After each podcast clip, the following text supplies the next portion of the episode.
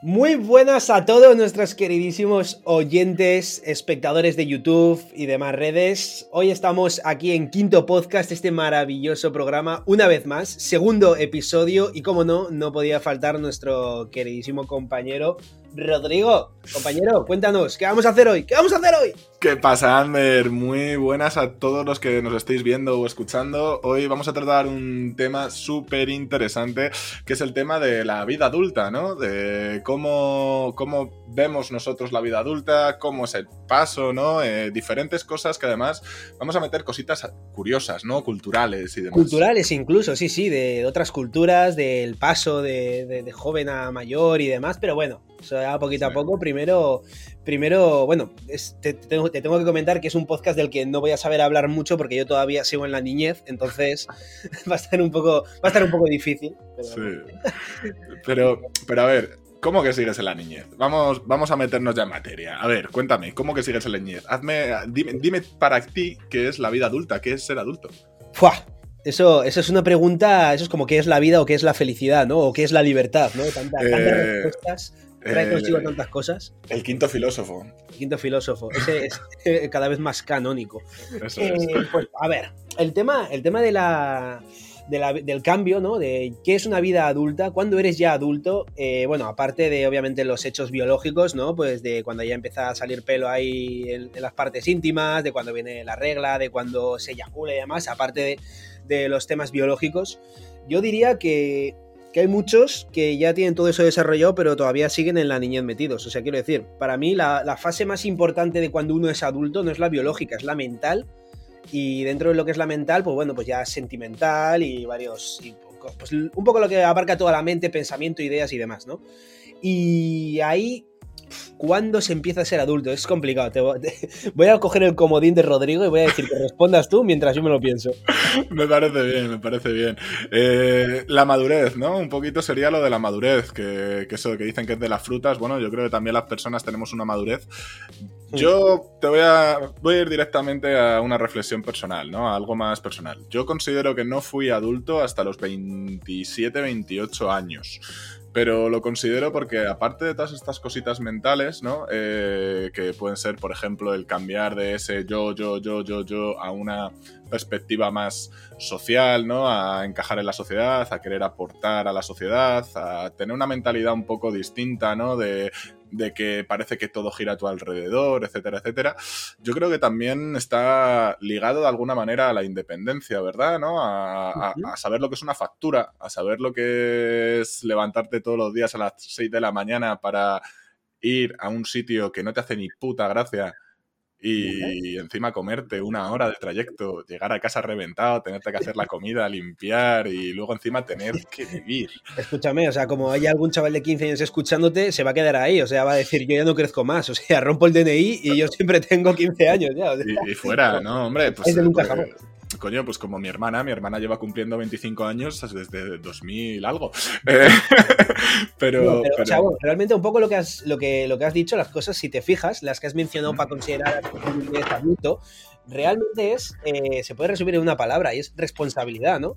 Tal cual. una persona empieza a tener responsabilidades y esta persona es consciente de que las tiene. Joder, me has quitado la palabra, ¿eh? Es que es, la, es esa responsabilidad, pero también el ser consciente de, lo que afectan tus acciones, ¿no? Y, de que eh, una cosa es la culpa, yo siempre lo he pensado, ¿no? Una cosa es la culpa y otra cosa es la responsabilidad. La culpa suena siempre muy feo, ¿no? Es como, ah, le echas la culpa. Bueno, yo creo que la responsabilidad sobre todo es ser consciente de tus actos y de las consecuencias que, generan, que acarrean tus actos, ¿no? Es decir, la típica esta que nos dicen de, bueno, una mariposa bate sus alas en la India y en otro sitio está pasando tal, pues eh, lo que hacemos nosotros básicamente, tú puedes darle los buenos días a una persona con una sonrisa o pasar de ella y ponerle mala cara, ese acto conlleva una consecuencia, ¿no? Entonces yo creo que la responsabilidad es un poco eso, el ser consciente de tus actos y de las consecuencias que, generan. Estoy de acuerdo, estoy bastante de acuerdo, la verdad. Y me imagino que muchos de, los oyentes también. Eh, obviamente, pues en, las redes en las que podéis poner comentarios, me encantaría pues que comentéis un poquito para vosotros, ¿no? ¿Qué es la, qué es la vida adulta? ¿no? O sea, cuando, en qué momento se pega ese cambio, cuando consideras que alguien ya es adulto. Eh, estéis viéndonos donde estéis viéndonos, podéis dejar el comentario, ¿vale? En redes sociales y demás, quinto barra baja podcast, ahí podéis poner vuestra opinión. Está aquí abajo, eh, todo. eso es. Y bueno, eso, eso es así, pero luego, bueno, en, entran diferentes temas en lo que es ya el cambio, ¿no? De niño a adulto. sí, una cultural, ¿no? Sobre todo cultural. temas culturales, que hemos traído algún que otro pequeño ejemplo, que, nos vas a, que vas a empezar tú trayendo, ¿no, Rodrigo? Porque la verdad que es bastante interesante, porque como hemos hablado antes, efectivamente hay un cambio en, en el tema biológico, ¿no? Pues lo que hemos mencionado, de que si la eyaculación, la regla, eh, bello en, los, en las zonas íntimas y demás, cosas objetivas, como quien dice, pero luego hay culturas, por ejemplo, que, que no les basta con eso que sus tradiciones, ¿no? Algunas que otras un poco bestias incluso. Sí, al final, eh, cuando hablamos esto de la madurez, como muy bien ha dicho Ander, eh, la parte biológica es importante, ¿no? Porque al final somos animales y lo que buscan las especies animales es la supervivencia, al final eso es la reproducción, etcétera, etcétera. Y la madurez biológica se supone que llega, pues eso, ¿no? Cuando los órganos reproductores pues están ya activos, por así, por decirlo de una manera muy técnica. Están con fire, bebé. Sí, sí, eh, es brutal.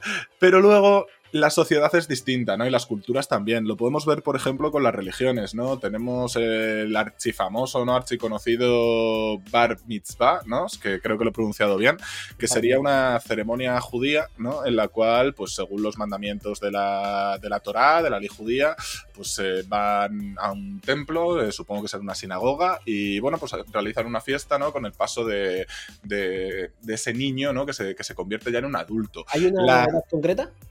¿Perdón? ¿Hay una edad concreta en la que se hace el barnizba? No, no la tengo aquí, no la tengo aquí, pero claro, a lo mejor vosotros sí la conocéis, así que lo mismo que nos podéis dar vuestra opinión, nos podéis añadir datos que nosotros no estemos dando, que tampoco vamos a ser muy, muy específicos con esto, pero... No, va a ser un poco genérico y, y, muestra eso, de ejemplo al final de cómo diferentes culturas pues tienen maneras de, de, decir ya eres adulto.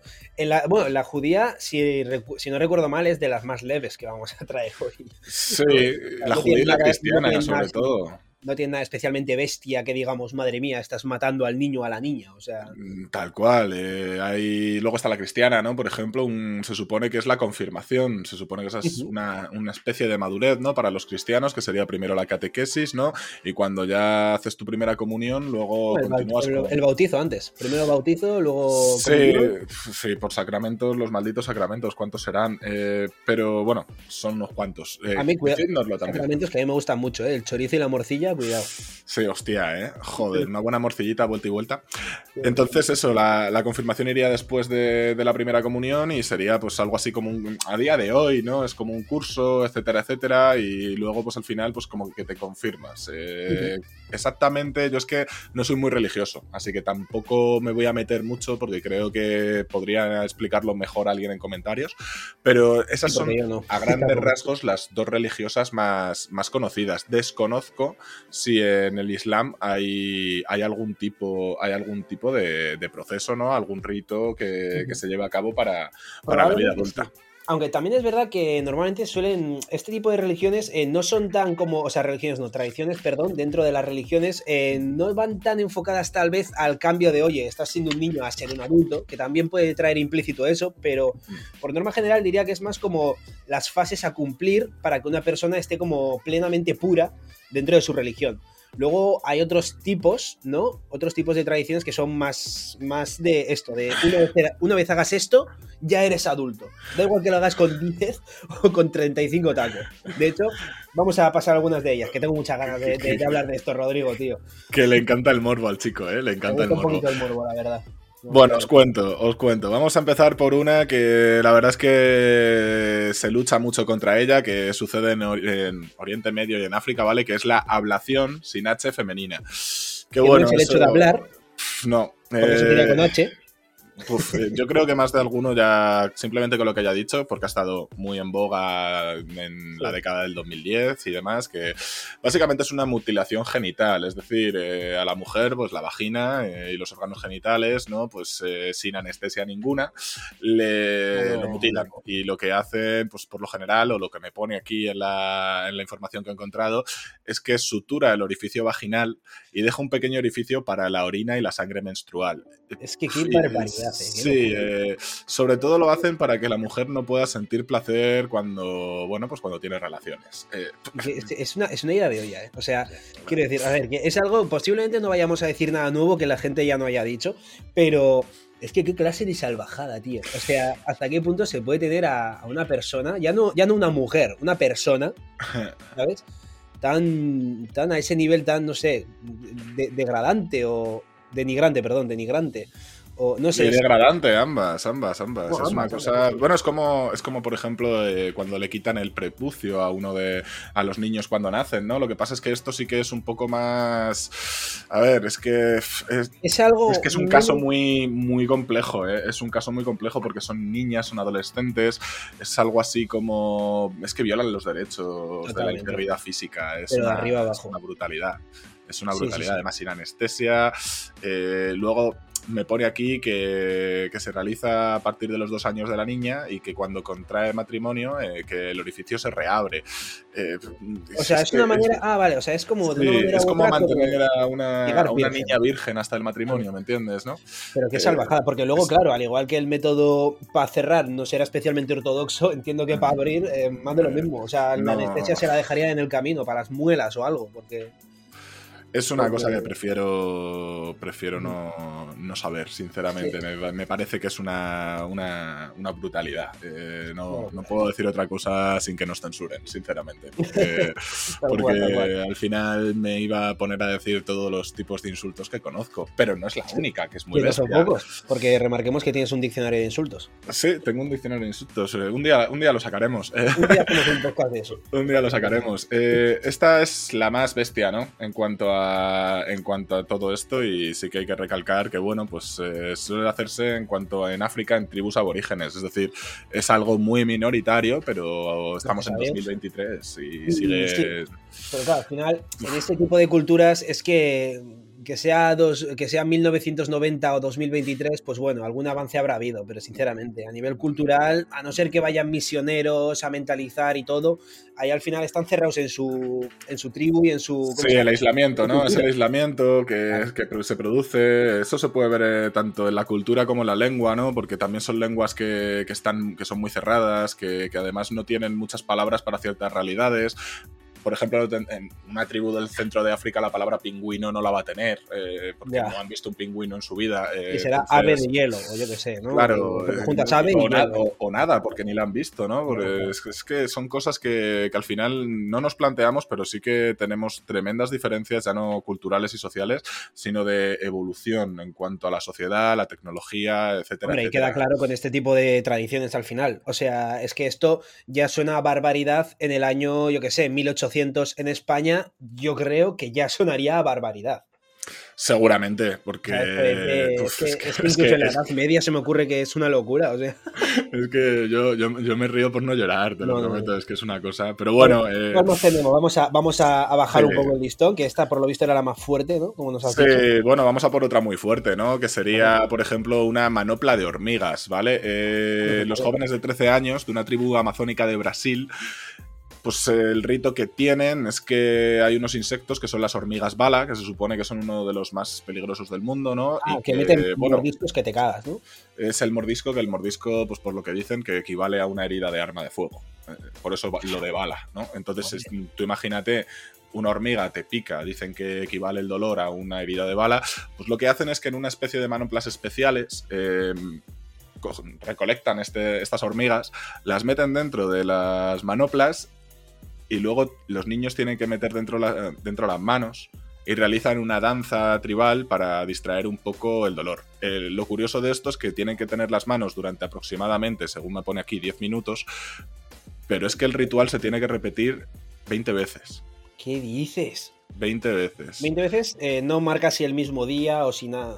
No me marca día, pero vamos, si lo hacen el mismo día, lo que, lo que están haciendo es una tortura.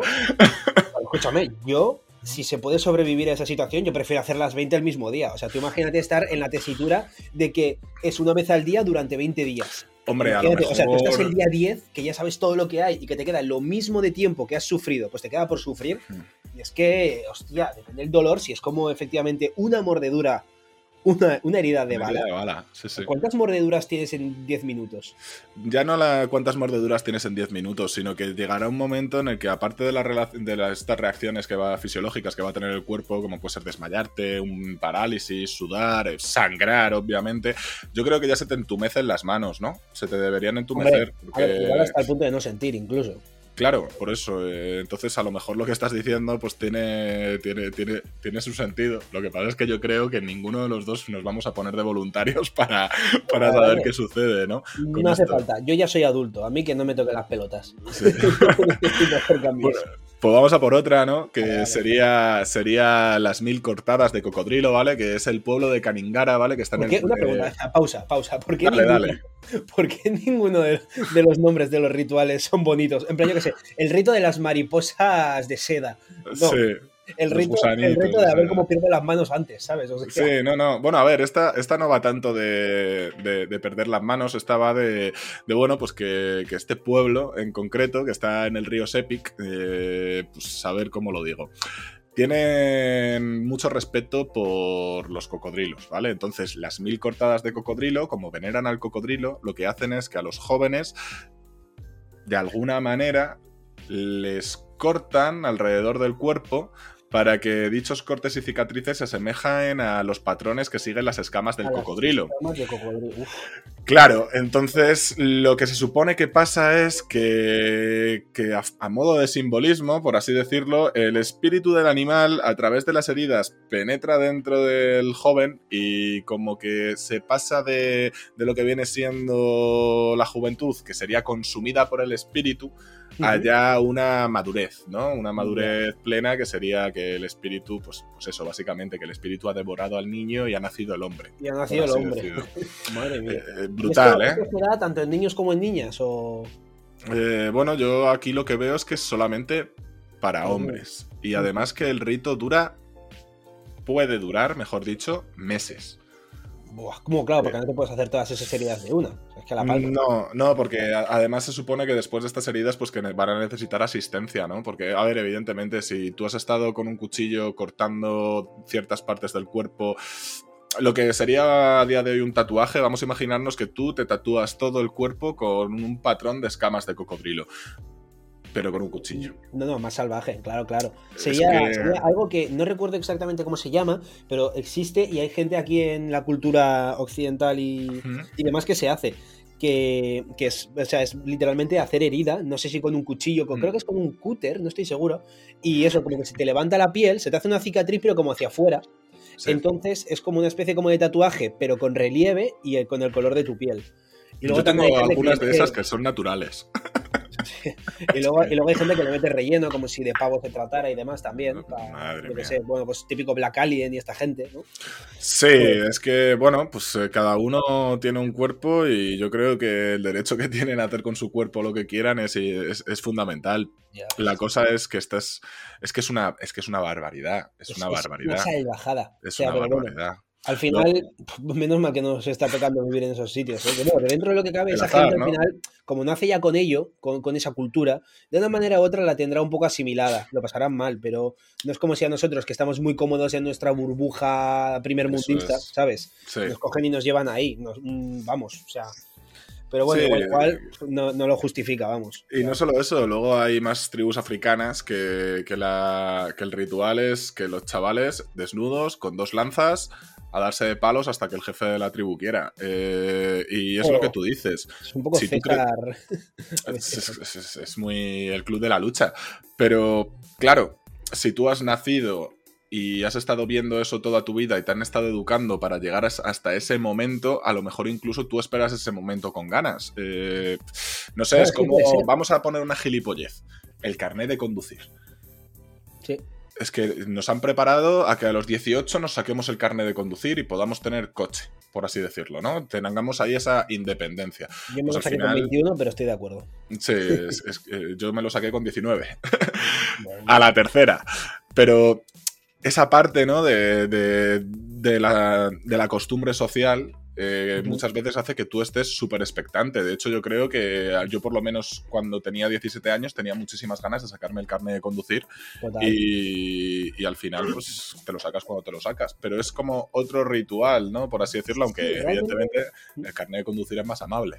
Hombre, un poquito más amable, la verdad que sí. Lo que no son tan amables son los examinadores, eso es verdad. pero... ni, ni, las tasas, esas no son tampoco amables. tampoco son amables. Pero bueno, es verdad, mira, esto me, me lleva a una mini reflexión que, que, que está muy guay, bueno, muy curiosa más que guay, y es que incluso nosotros tenemos ese tipo de cosas, ¿no? Es como que no es tan bestia, ¿no? En el sentido de tú haces esta mega tradición de la muerte y ya eres adulto, no es tan así, pero hay cositas que te van haciendo acercarte a la vida adulta, ¿no? En plan de, pues eso, eh, te sacas el carnet de conducir un punto en vida adulta.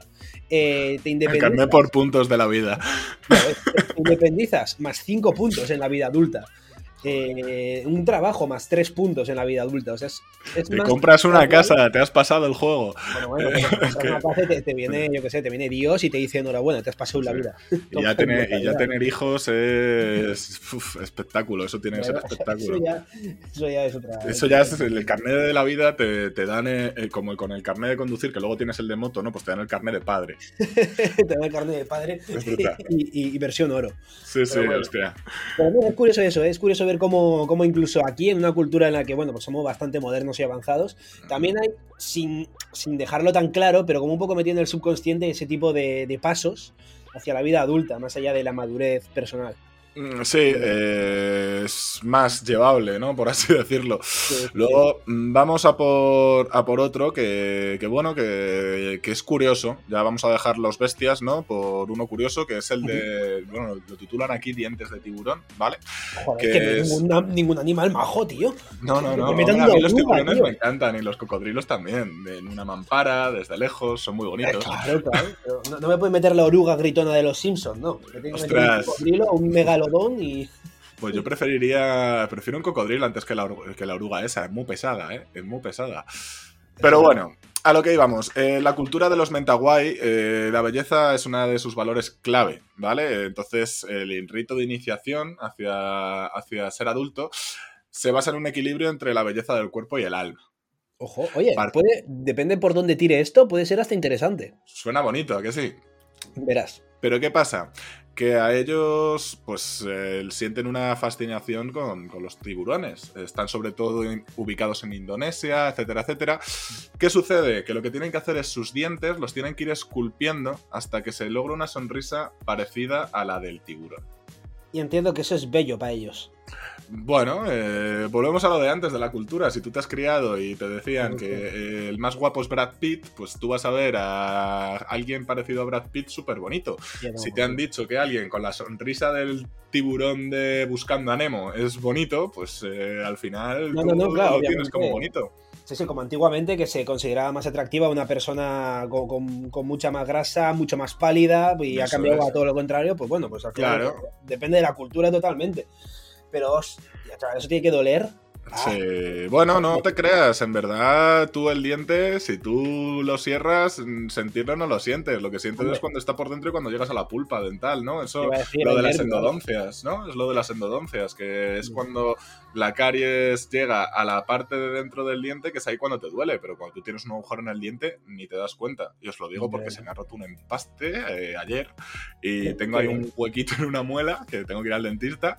Yo y, llevo un par de años con un hueco en una muela también de empaste. y ahí sigue, me estoy, me estoy culturizando a modo tiburón. Pues ve cuando puedas, ¿eh? porque yo me reventé media muela por la gilipollez y al final voy a tener que dejar ahí mis 2.000 pavazos para que me pongan una muela protésica. Creo que por eso no voy. me quedo sin muela. me quedo sin diente muela. que no siente, cartera que no sufre.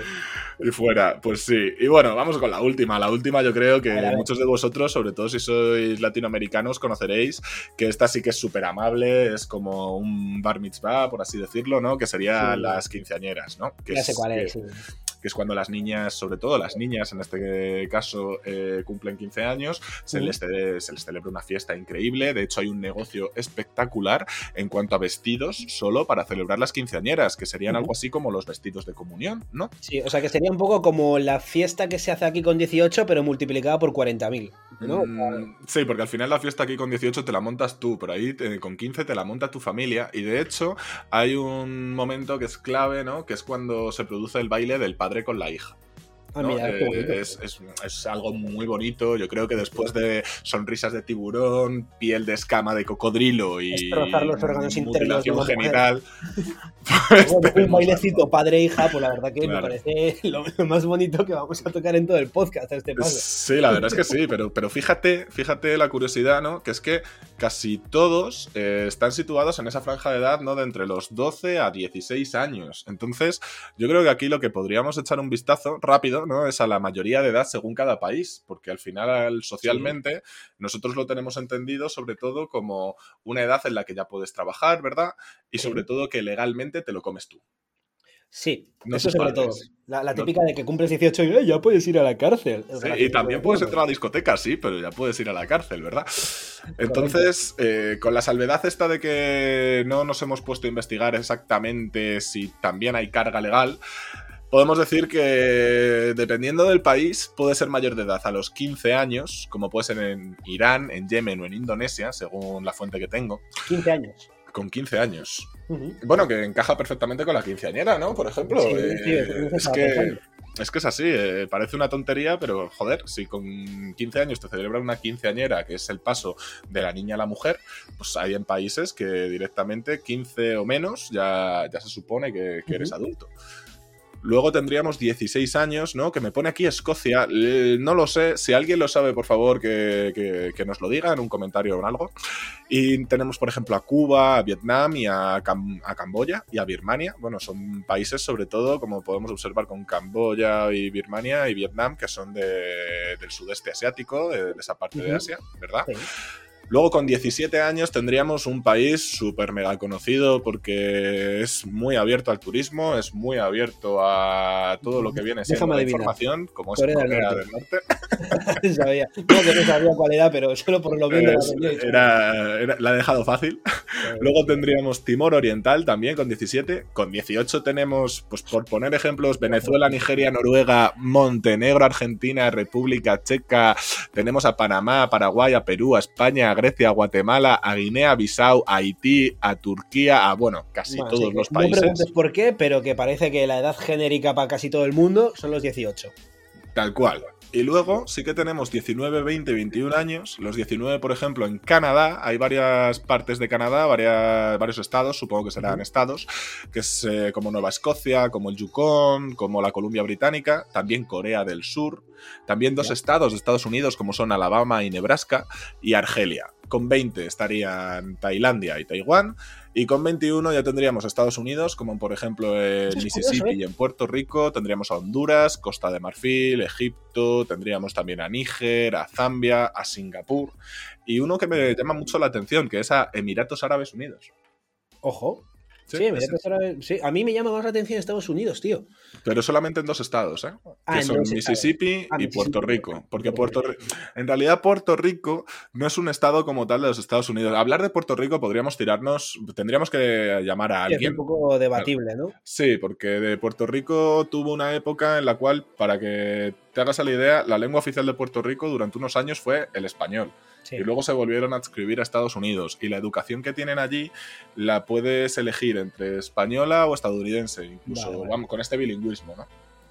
Vale, vale. ¿Cómo se nota que me acabo de estudiar el tema? no digas eso, hombre, no digas eso, tú quedas bien, de culto.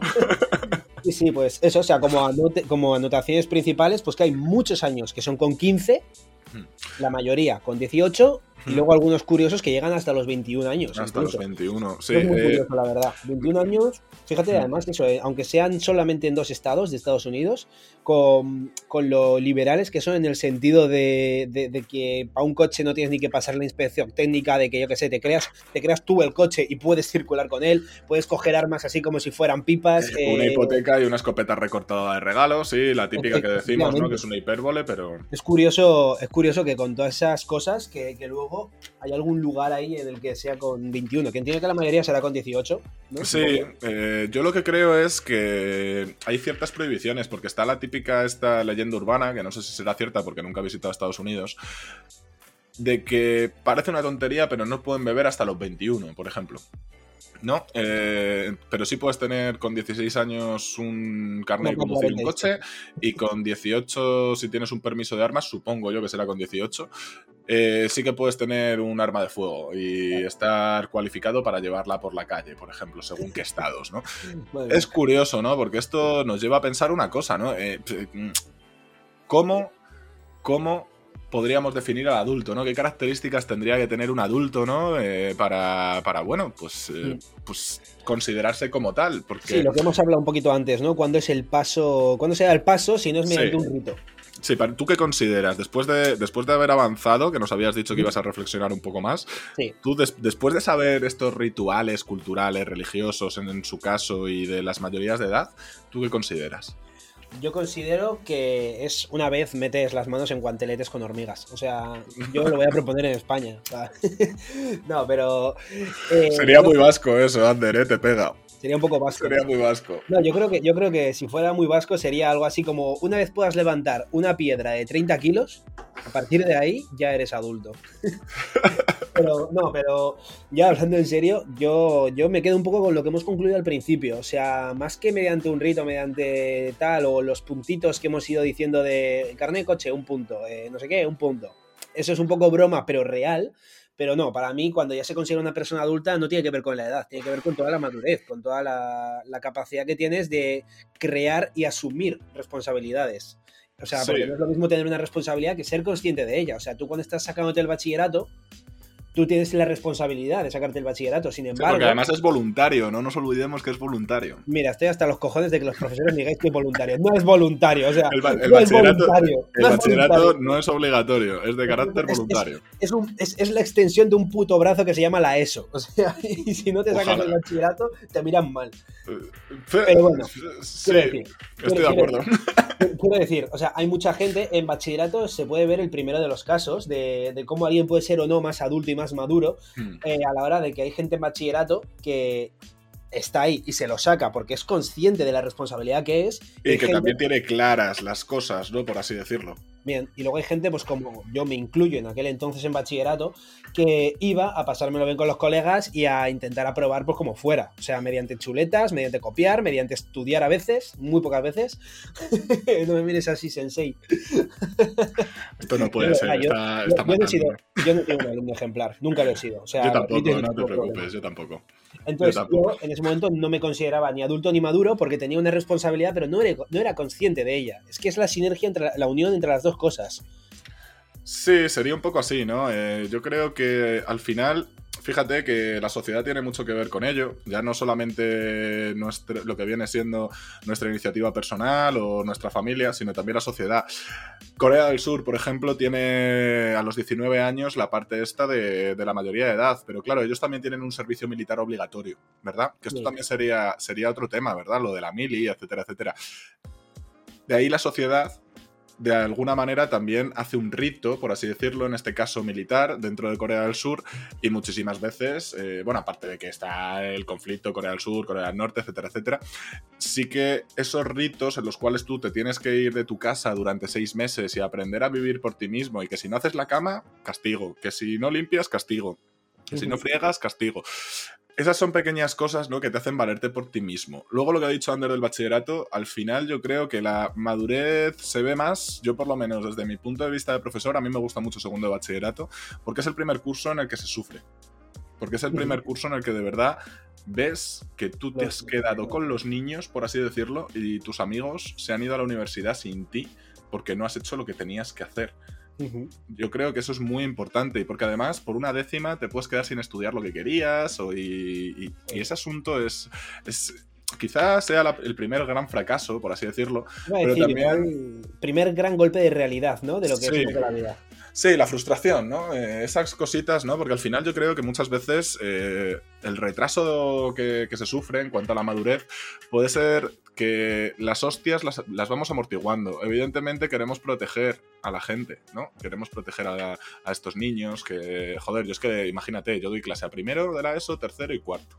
Y yo a lo mejor salgo de un cuarto y voy a un primero. Y digo, joder, es que son tres años de diferencia, pero es que veo a los de cuarto que ya están muy mayores, por así decirlo, y luego veo a los de primero que todavía son unos niños que acaban de salir del cole.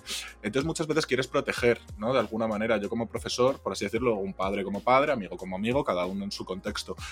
Pero sí que esta forma de protegerles muchas veces lo que les hace es que no sean ellos capaces de hacer las cosas por sí mismos. Y yo creo que una digamos, un poco retrasar la madurez, ¿no? Sí, eh, y no solamente el retraso este de la madurez al protegerles, sino que hay una cosa que considero que un adulto debe, debe tener, que es esa tolerancia a la frustración, ¿verdad? Al no me han salido las cosas.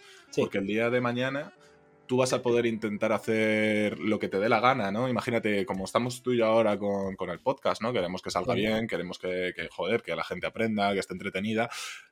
Pero si no sale, nosotros vamos a tener frustración y debemos entender que las cosas no siempre las controlamos nosotros. Una entrevista de trabajo, por ejemplo, tú puedes estar muy preparado, puedes estar muy bien cualificado y ¡pum! enchufe. ¿La culpa ha sido tuya? No, pero te va a frustrar. Sí. ¿Y qué, vas a hacer frente a esa frustración? no puedes controlarlo. Claro, Es, que, es que eso yo creo que es muy importante. De hecho, ¿Tú crees que se ha retrasado la madurez, que no la edad en la cual se considera una persona responsable, adulta, legalmente, etcétera, etcétera? Es decir, que ya se le abren el mundo, como es por así decirlo, como bueno, venga, te vamos a sacar de jardín de infancia y pum, te soltamos en el mundo, ¿no? Ya no estás protegido. ¿Tú crees que esa madurez, que no la edad, sino la madurez, se ha ido retrasando en, en los últimos años? A ver, yo creo que en los últimos años, en los últimos cinco años no, pero a un largo plazo sí. O sea, al final yo soy consciente de que según va avanzando el tiempo, eh, las nuevas generaciones nos vamos acomodando mucho más en muchas cosas. O sea, no existía, ahora no existe esa urgencia, en la mayoría de casos, habrá excepciones, en las que hay que yo que sé, tienes que buscarte las castañas del fuego, que estás estudiando en bachillerato, pero en, en, la familia estamos que no se come prácticamente y tienes que encontrar un trabajo a la fuerza, eh, explotadísimo tal, los hay, obviamente hay casos, pero mm. no tanto como había en la época de... Bueno, nuestros padres considero que no vivieron nada más, mi, pero... Mi familia, mi familia, claro, es que aquí entramos, ¿no? En la edad de los padres. Es que yo creo que la de las mejores generaciones a nivel laboral económico es la de nuestros padres. O sea, véase, gente que ahora tiene entre 45 y 60 años, más o menos. Bueno, 70 en algunos casos. un poco ese lapso, digamos, de gente, pues que es la, no sé cómo se llama esa generación, la generación I o la generación Esa es la generación del boom, del boom demográfico. La, de mis padres y los tuyos, yo creo que entra ahí en el boom demográfico. Sí, básicamente eso, la generación del baby boom, yo creo que es la que mejor vivió a nivel de, de esto. Sin embargo, eh, también maduraban antes que nosotros. Eso es curioso. Pero, el mejor ejemplo son nuestros abuelos y demás, esa gente que, bueno, pues época de guerra, época de posguerra, aquí en España. Pero esos son eh, héroes, es que esos son héroes. Tú piensas que esas personas... esa gente le crecieron, o sea, esa gente les crecieron. la, sociedad, por la situación laboral, de guerra, de hambre, de todo, ahí con 12 años ya estás, eh, o sea, yo, yo, a mí me contaron que mi bisabuela, eran, no sé si, no recuerdo ahora si eran tres o cuatro hermanos, ella era la mayor de todas y no sé si con 13, 14 años ya estaba limpiando portales para dar de comer a sus hermanos. O sea, mi madre con el dinero de 14 años. Mi madre, sin ir más lejos, empezó a trabajar con 14 años. Mi madre es una mujer que no tiene estudios como tal y empezó a trabajar con 14 años. Mi padre, por ejemplo, por poneros ejemplos así cercanos, eh, tuvo la suerte de que le dieron una beca para estudiar y, él salió y estudió. Pero su hermano mediano, eran, son tres, bueno, eran tres, eh, eh, mi tío, que en paz descanse, no, y se quedó en el pueblo y se quedó en el pueblo pues cuidando del ganado, cuidando del huerto, etcétera, etcétera y vivió toda su vida de ganadero. Es que son cosas que el periodo histórico y ahora, mira, después de, estar así como visualizando esa situación de antaño, de pasado y demás, ponte ahora, ¡pum! De repente en un chaval de 14 años ahora. No, lo tengo todos los días.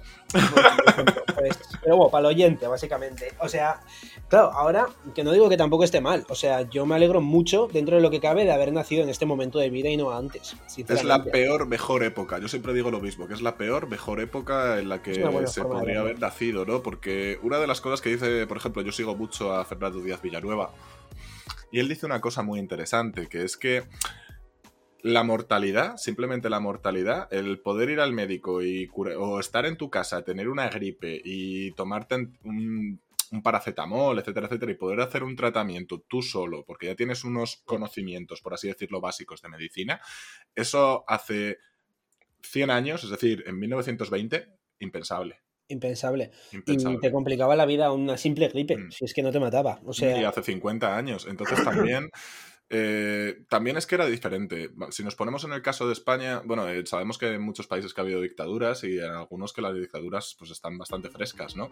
Eh, en España mismamente la generación de, tanto de los padres de Ander como los míos, mis padres nacieron en vivía Franco cuando, cuando ellos eran pequeños y qué curioso, ¿no? Porque justo yo creo que la generación de, de los abuelos fue una generación que estuvo súper reprimida en el, en el aspecto de relaciones sexuales, en el aspecto de ideología, en el aspecto de libertad. Pero fueron a la vez los que, los que más se sacrificaron y, tuvieron también una calidad de vida diferente, ¿no? Eh, porque quizá ellos sí que con un sueldo podían vivir todos, podían además tener una casa, podían además tener un coche, etcétera, etcétera. Entonces, yo creo que la madurez también va implícita con, lo que te toca a ti vivir. Eh, la famosa frase esta de los hombres fuertes crean tiempos mejores, los tiempos mejores crean hombres débiles, los hombres débiles crean tiempos peores y los tiempos peores crean hombres mm, fuertes. Yo creo que esa reflexión es muy interesante porque al final la madurez viene a hostias muchas veces, ¿no? Sí, sí, no, no, estoy, estoy bastante de acuerdo. O sea, y por eso mismo hay gente, hay chavales de, de ya de, volviendo aquí a 2023, yo que sé, que han tenido desgracias, pues yo que sé, de quedarse, yo que sé, sin un familiar o cualquier cosa y, y que, han tenido que, les han madurado, como, como he dicho antes. Sí, sí, no, no, tal cual. les han metido la barrica y les han dicho, ala, venga, madura. Y bueno, al final eso es, bastante, bastante curioso y por eso, bastante relativo. Pero sí, generalizándolo un poquito, yo diría esto, que al final eh, una persona ya se considera adulta más cuando esta persona tiene las capacidades de, crear y asumir responsabilidades y bueno, y también saber llevarlas al final, que no es lo mismo que asumir. O sea, tú puedes asumir una responsabilidad, pero otra cosa es que la cumpla. Sí, porque al final... Responsabilidades buenas como malas, o sea, de trabajo, de pareja y de todo. Eso es, fíjate, porque además yo creo que que la vida adulta, sobre todo, yo creo que lo que nos trae es mucha incertidumbre, ¿verdad? Correcto, totalmente. Y, esa incertidumbre viene, viene dada de, muchos palos. Eh, tenemos aquí unos cuantos anotados que hemos considerado nosotros. Podéis decirnos vosotros en comentarios y demás qué consideráis que sentís como incertidumbre dentro de, este, este, ámbito de ya ser adultos, etcétera, etcétera. ¿Cuál es vuestra incertidumbre? Lo que, lo que más eh, quizá misterio tiene o lo que más intranquilos os deja. Una de ellas puede ser el trabajo, ¿verdad? y de hecho yo diría que es una de las mayores. O sea, mm. Así hablando un poco antes de entrar en trabajo, el tema de la incertidumbre yo creo que es, eh, bueno, por, yo de vez en cuando me da por ver la tele, no lo hago mucho, la verdad, pero cuando me da por ver, alguna vez en, las noticias y demás, hacen encuestas y ¿qué es lo que más te preocupa siendo joven? Es una pregunta que se hace mucho, ¿no? Y la mayoría de gente em, acaba concluyendo que es eso, es la incertidumbre por el futuro. Justo, o sea, que, que, no saben qué va a ser de ellos. Normalmente no suele estar relacionado a un ámbito amoroso, social ni nada, sino que suele ser justo lo que has tocado tú. Tema trabajo y tema dineros. Sobre todo, que al final van un poco de la mano. Nadie trabaja, casi nadie trabaja por gusto. Todo el mundo lo hace a cambio, a cambio de su dinerito. Excepto tú y yo estos días creando el podcast. Estamos aquí. estamos monetizando por todos los lados. Vamos, de aquí a un par de meses en Andorra estamos. No, nos va a patrocinar Chupachus, no os digo más. Eh... hay que estirar ese. ese, cuando, cuando, cuando, lo gire, ya sabéis, nos patrocinan. Eh, el trabajo, a mí me parece que además tú y yo somos dos tíos con suerte, ¿eh? Totalmente de acuerdo. todo hay que decirlo. Yo hago lo que amo. Otra cosa es que no haya pasado por malos momentos haciendo lo que amo. Pero sí que para mí ser profesor es. Yo no me imagino otra cosa que, evidentemente, lo que siempre decimos, no, Ander, no se nos caerían los anillos. No, no se nos caerían para nada. Si tienes que meterte a cargar cajas, a limpiar calles, a cualquier cosa, te metes y punto. Se hace y punto. Pero claro, es lo que hay que hacer. Una, una, cosa es que estés capacitado y dispuesto a hacerlo, y otra cosa es que si puedes evitarlo porque puedes trabajar de lo que amas, en tu caso profesor, en mi caso creador de contenido, marca de ropa y demás, pues hombre, pues a ver. O sea, no, somos tontos. No ¿sabes? tontos, cualquiera, evidentemente. Cualquiera que, que pudiera trabajar en lo que ama lo haría, entiendo yo. Aunque también es un poco arma de doble filo, porque convertir tu hobby en un trabajo total a veces puede agobiar mucho. ¿eh? Sí, Pero, norma general es mucho mejor que empezar directamente en un trabajo en el que no estás del todo a gusto porque ya empiezas agobiado. Pero sí. tiene que ser horrible. La incertidumbre del trabajo es una de las mayores cosas que, genera preocupación, sobre todo a los jóvenes al final, que por mm. ejemplo aquí en España no sé si era un 40% de paro juvenil o algo así, o sea, es uno de los países, es uno de los países con mayor problemas de paro y de ahí pues al final surge esa incertidumbre y es uno de los problemas de la vida adulta, ¿no? Al final. Mm. En la vida adulta. Es que yo creo que además lo del trabajo Está, está, volvemos a lo de las generaciones de antes, ¿no? Eh, las generaciones de antes, joder, yo me acuerdo de un compi mío de básquet que me decía, es que nosotros somos unos comodones. Nosotros queremos tener un chalet, dos niños, dos perros, dos coches, que nuestro trabajo esté a 15 minutos en coche, que el colegio de los niños esté a 10 minutos de camino al trabajo y que además cobremos una pasta y nuestro horario sea lo más reducido posible. Sin embargo, nuestros padres, poniendo él su caso, iban donde había trabajo. Coño, yo nací en Zamora, yo no he vivido en Zamora, pero mis padres, mi madre es de, León y mi padre es de Zamora. se, vinieron a vivir aquí a Madrid. ¿Por qué? Porque era donde tenían el trabajo. Claro. Que eso ha pasado, pues imagínate a nivel nacional, pues a nivel internacional. Hay gente que, por ejemplo, el famoso éxodo este de, jóvenes, ¿no? Que se han ido a Alemania, a Londres, etcétera, etcétera. A ya no aprender el idioma, sino que aquí no hay trabajo, pues me voy a, otro país. Y punto, sí, sí. Es, algo, es algo que también yo creo que conlleva, conlleva esa madurez, ¿verdad? Y en España, además, es que este caso, por ejemplo, es que muchísimas veces quieres vivir en el centro de, de Madrid y quieres tener el trabajo a tres paradas de metro y además tener el ático. Y bueno a ver es que no se puede todo. Es que si muchísimas veces eh, esto de la vida adulta y de la incertidumbre viene también por el que uno está dispuesto a dar por lo que quiere recibir. Un intercambio equivalente. Eso es. Básicamente. Full Metal, ¿eh? es que Full Metal lo dejó muy claro. Pero es así, eh, tú si quieres un sueldo de 3.000 pavos al mes, por ponerte un ejemplo, tendrás que dar tú también un trabajo, un conocimiento, una habilidad, una destreza que se valore por esos 3.000 euros al mes. al final eso es tiempo, eso son muchísimas cosas. Totalmente de acuerdo. Luego, bueno, eh, la incertidumbre del futuro no, no, es solamente el trabajo, aunque sí que es verdad que yo diría que para la gran mayoría que tenga incertidumbre por el futuro, catalogaría esa incertidumbre dentro del trabajo. Eso es así. Sí, porque se pagar cosas. Variantes también, que no son solamente trabajo. Como puede ser, por ejemplo, un poco el miedo a la soledad. Sí, que, El futuro, todo el, futuro, cuando lo visualizas, eh, primero visualizas tu éxito personal, eso es verdad, a nivel de estaré en esta casa, eh, yo qué sé, estaré trabajando aquí, ingresaré esto. Es un poco lo que visualizas, pero claro, también visualizas eso con alguien al lado, ¿sabes? O una pareja, o tus padres general, viendo cómo, creces y cómo triunfas, tus amigos, al final, ¿no? De joder, ¿quién, no ha dicho alguna vez, Buah, pues si soy rico voy a invitar a mis amigos a mi casa a unas super vacaciones, no sé qué tal? tú primero piensas en tu trabajo y en tu situación personal, pero es que lo que trae consigo eso al lado son tus, tu entorno, tus amistades, tus parejas. Yo creo que el tema de la soledad va muy enfocado también a la pareja más que a los otros dos ámbitos, que son familia y amigos.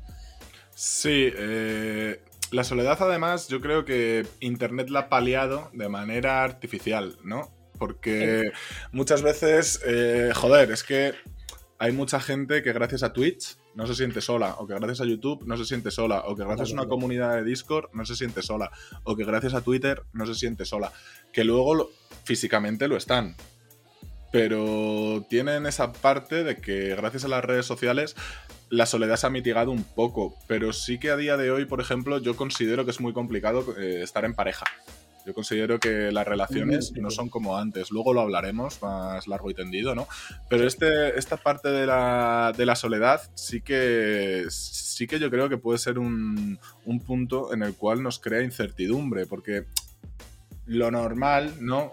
Hasta hace poco era que tú fueses adulto y al ser adulto, pues tú ya te convirtieses de alguna manera en un padre o madre de familia, ¿no? Eh, la típica, ¿no? De llegas a los 25 te casas, a los 26 el primer niño, a los 28 el segundo niño, ya tenéis la casa comprada, ala, pum, ya está, vida hecha. Vida pasada. Entonces, entonces sí que la soledad puede convertirse en, un motivo de, incertidumbre e incluso de otros problemas más graves, pero bueno, eso lo podemos dejar para otro episodio. De, ¿Tú tienes miedo a la soledad? Yo miedo a la soledad, no, porque al final la soledad, a ver cómo lo expreso. creo que yo es que pasé mi propia soledad y la abracé durante ocho meses en Marruecos, sin contacto con, nada, y considero que la soledad no es mala. Lo que considero malo es que tú no seas capaz de abrirte a los demás. Eh, mm, pero es un poco. No, yo no estoy de acuerdo. Yo creo que, yo creo que la soledad no tiene por qué ser mala. Lo que es malo es sentirte solo, que es muy diferente.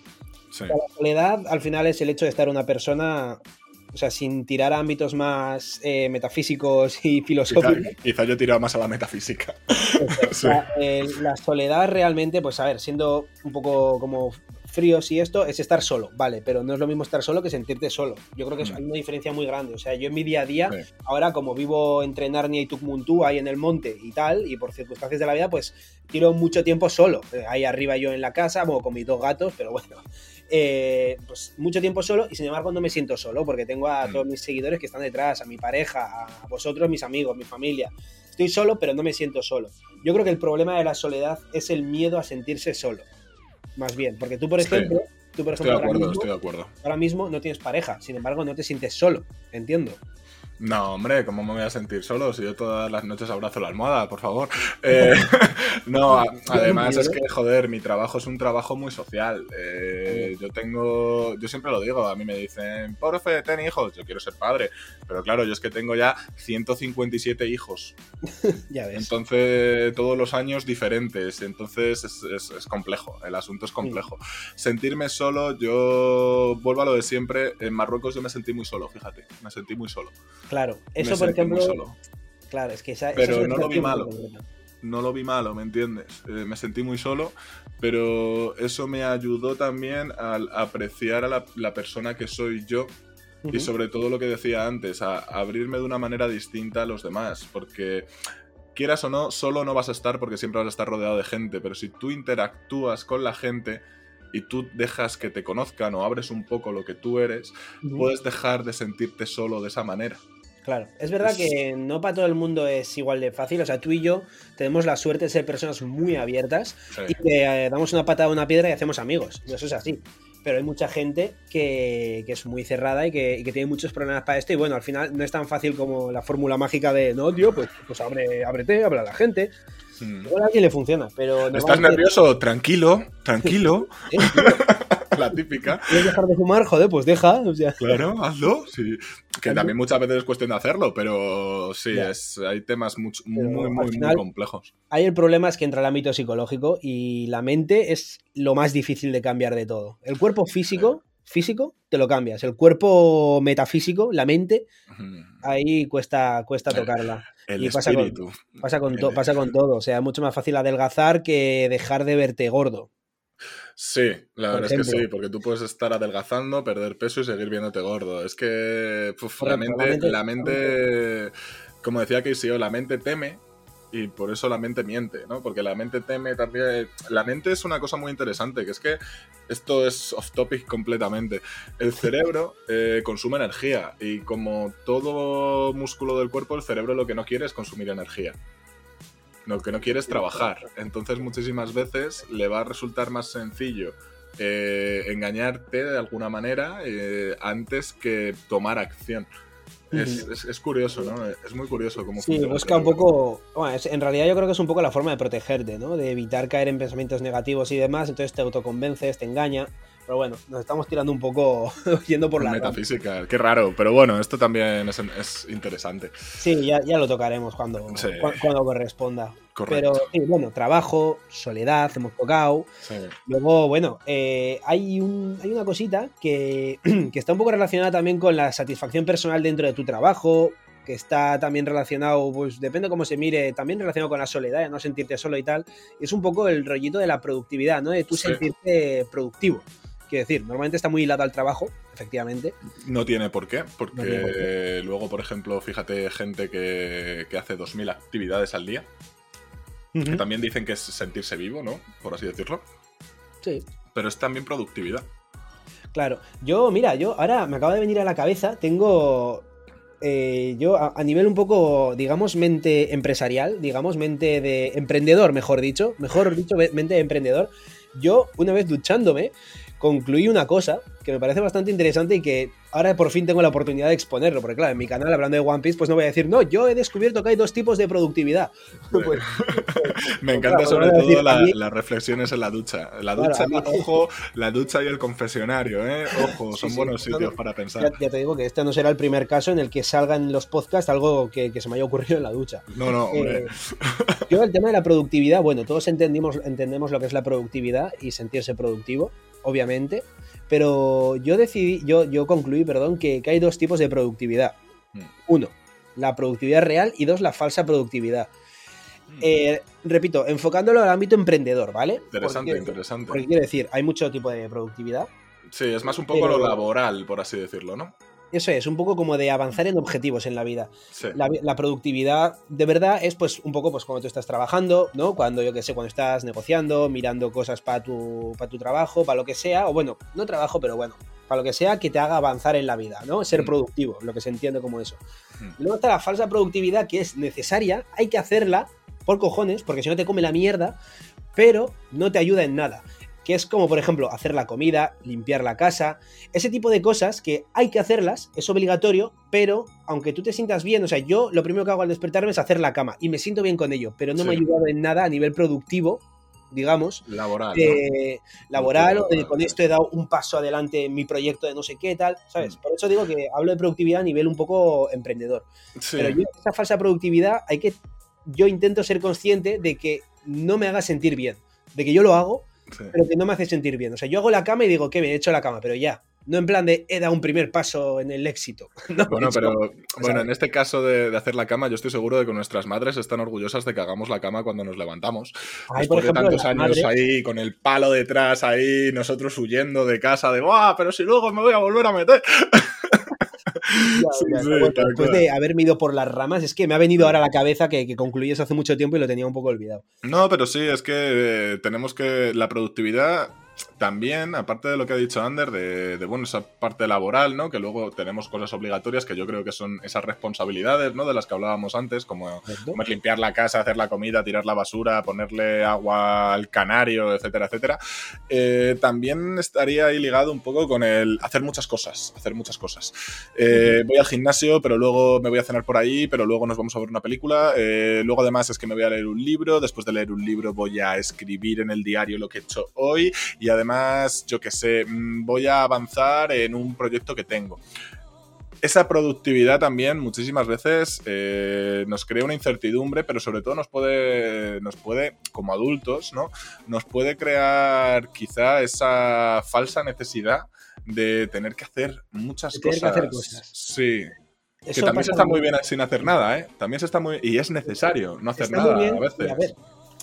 Pues yo, perdón, perdón, eh, por, poner un este. Yo ayer, que no hubo capítulo, ni hubo que hacer directo, fíjate, hubo que hacer directo, no quise hacer directo, sino hubo que hacer directo. Yo me sentí en la gloria. Llegué de, llegué de trabajar, me dormí la siesta, me levanté, me cogí la Switch con el Zelda y estuve viciando. Me pedí una pizza y tan tranquilo. Buah, en realidad eso es muy. es, envidiable, ¿eh? Hay que saber cuándo cortar también, porque a ver, es verdad que al final hay mucho tipo de gente y el dónde está el límite de lo que es, es y no es productividad es muy diferente entre cada persona. Hay una persona que tiene su trabajo, lo termina y dice, yo ya soy productivo. Y a mí, la verdad que me envidiaría, envidio mucho a la gente que tiene esa, esa visión un poco más, no sé cómo decirlo, más conformista, tal vez, entre muchas, muchas, muchas comillas y pillado muy con pinzas. Es que yo creo que también la perspectiva que tienes tú y la perspectiva que tengo yo son distintas, porque claro, yo soy funcionario y tú eres emprendedor, es que son dos extremos, pero que no tienen nada que ver el uno con el otro. Eso es muy interesante para debatirlo. O sea, quiero decir, tú, por ejemplo, tú fríamente y desde fuera visto objetivamente hablando, tú, cuando sales del curro, bueno, en tu caso eres profesor, tienes que corregir exámenes y demás. Tienes que... preparar clases, eh, firmar papeles, sí, sí. Pongamos un trabajo que es ahí y fuera, yo que sé, oficina, una oficina, por ejemplo, contable, algo de eso. Eso, un contable, un cocinero, un tal, que estás en el trabajo y sales del trabajo y ya has acabado. Lo que queda de tiempo es para ti. Eso a mí me da mucha envidia. Muchísima a, mí, también. Claro, tú también. tú, tienes, la parte mala de las dos, curras dentro y fuera. Sí, es que, es que es curioso, ¿no? Y eh, a mí, a mí la verdad que la productividad es de todos estos temas que estamos tratando de incertidumbre, a mí la productividad es el que más incertidumbre y problemas me causa. Porque estoy pensando todo el rato, eh, estoy dando lo suficiente, me estoy excediendo, está dando los frutos todo el tiempo que estoy invirtiendo en todo esto de intentar ser productivo. Ahora mismo, tras abrir el podcast, que lo sepan los oyentes y todos, no tengo un día libre en toda la semana. Ahora mismo. De lunes a viernes me pilla todos los directos, los vídeos de YouTube del Quinto Emperador y... la semana que viene además tienes, tienes viaje, ¿no? Además la semana que viene tengo viaje para ir a un evento, o sea, quiero decir, ¿sabes? Y es como que de lunes a domingo estoy trabajando, días más ligero, días menos ligero, todos los días. Y sin embargo a veces me llego a sentir poco productivo.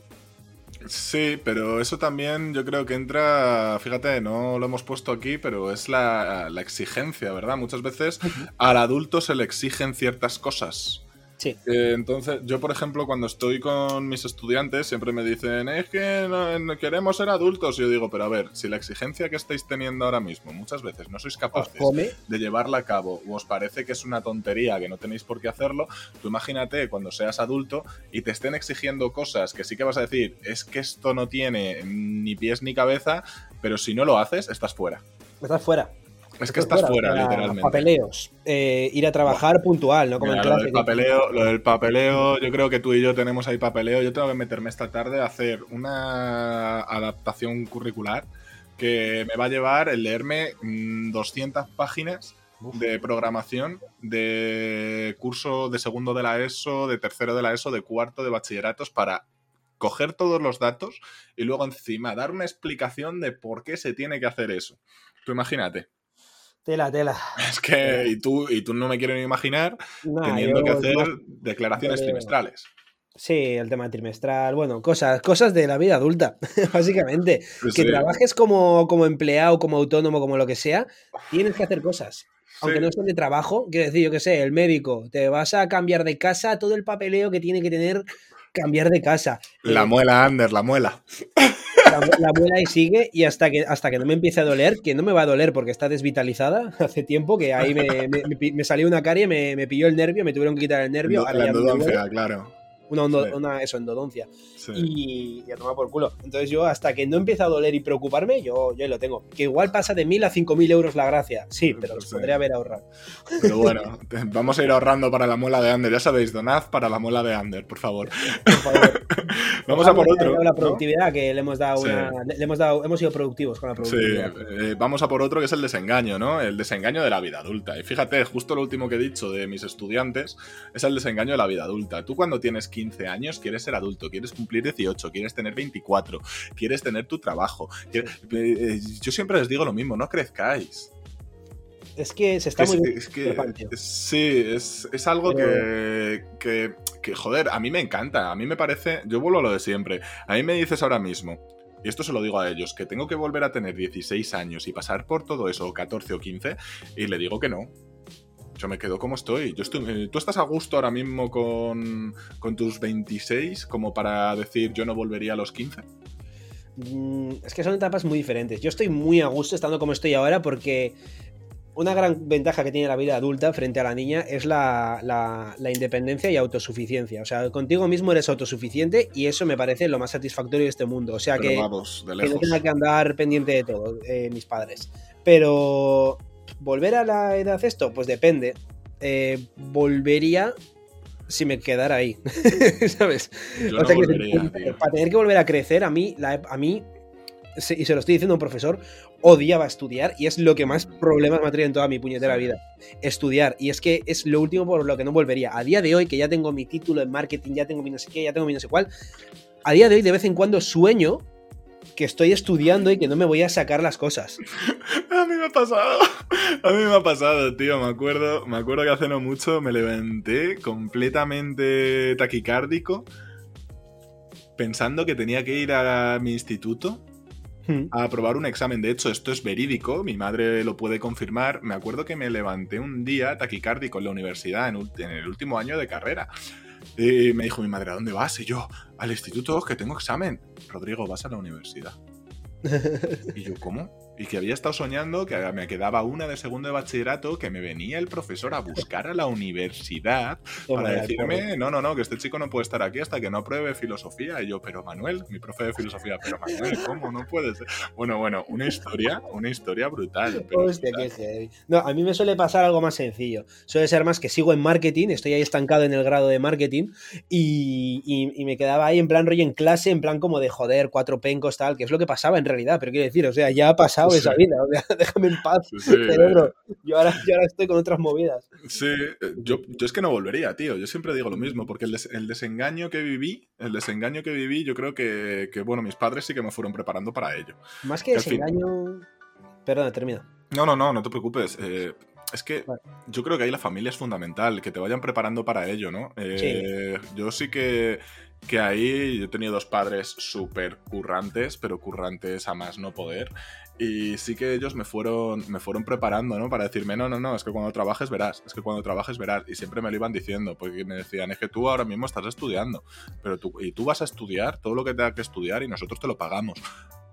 Pero luego cuando tú tengas que hacer este esfuerzo que estamos haciendo nosotros, cuando tengas hijos, te vas a acordar de nosotros. Y yo ya cuando empecé a trabajar no me hicieron falta los hijos. Ahora, eso, te iba a decir, ya te estás acordando sin tener descendencia ya. Sí, joder, yo me llevo acordando de eso desde los 24 o 25 que empecé ya con contrato laboral, ¿sabes? Es, es brutal.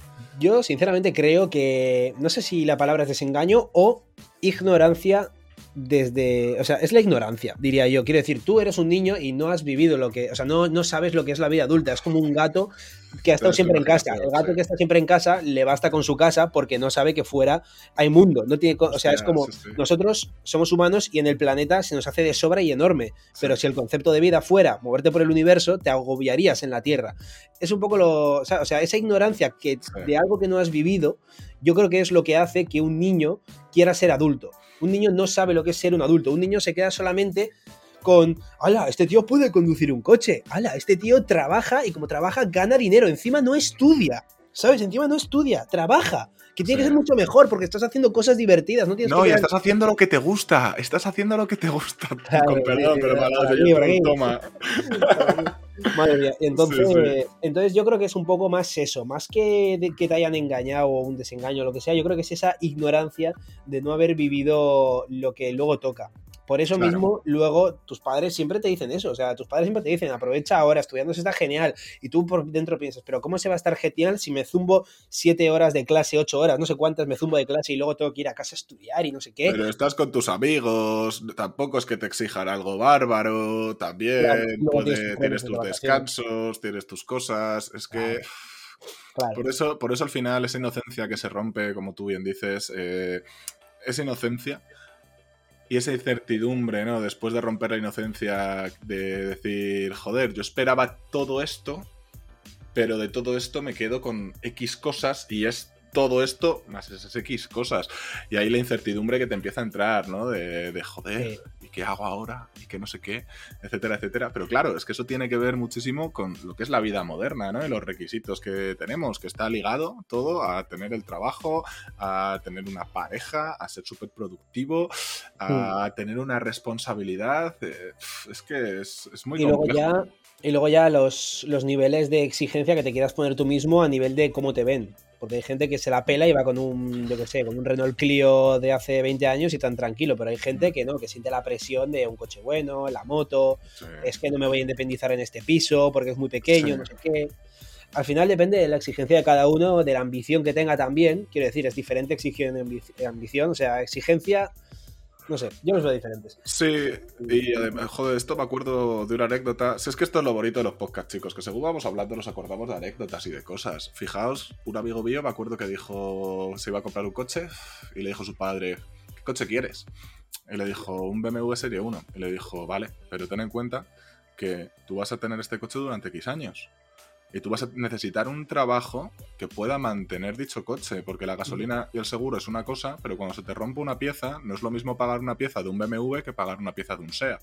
Total. Y el colega al final se cogió un SEAT Ibiza y, y el tío pues eh, fue consciente, ¿no? En ese momento fue consciente de la incertidumbre que te crea el, claro, tú te coges un BMW todo guapo, cobrando 1.500 euros, se te rompe Fíjate qué tontería, se te rompe el retrovisor 350 pavos. Ya ves. ¿Cuántos años tenía el chico este cuando eso? 22, creo, 23. Eh, tiene dos, un par de años más que yo. Una edad en la que ya eres adulto, pero el cerebro todavía no. no sí, es esa transición, ¿no? Es esa transición. qué, bien vino el golpe de, realidad, entre muchas comillas, hablado, del padre, por ejemplo. O sea, una voz ya de experiencia de cosas tan sencillas que igual no caes en ese momento. No, no caes. tú tienes 22 años, ya eres adulto, ya tienes algo de vivencias, quiere decir, no, no, no sé menos. Que no, que no tienes 15 años, que tú ya has podido viajar, tú ya has podido tener dos, tres desengaños amorosos, que has podido incluso empezar a trabajar, ¿no? Muchas cosas. Y sin embargo, es como que ya tienes experiencia, pero no la suficiente para pasarte la vida. Claro, de hecho, yo considero que yo, por lo, yo, yo tampoco tengo la experiencia con 26 años y a ti también te faltarán cositas con 31. Sí, yo considero que estoy muy hecho. Eh, pero claro, mañana de repente me pasa X y me veo en pañales igualmente. y tengo que volver a. Pañales. Tienes un hijo pues, y pues habrá cosas que, que, tal, pero otras que. Eso tiene. Es que es una movida. Lo de, lo de tener hijos. Luego, luego lo hablamos. Luego, lo hablamos. Luego lo hablamos. de tener hijos, sí, sí. Es una responsabilidad, ¿eh?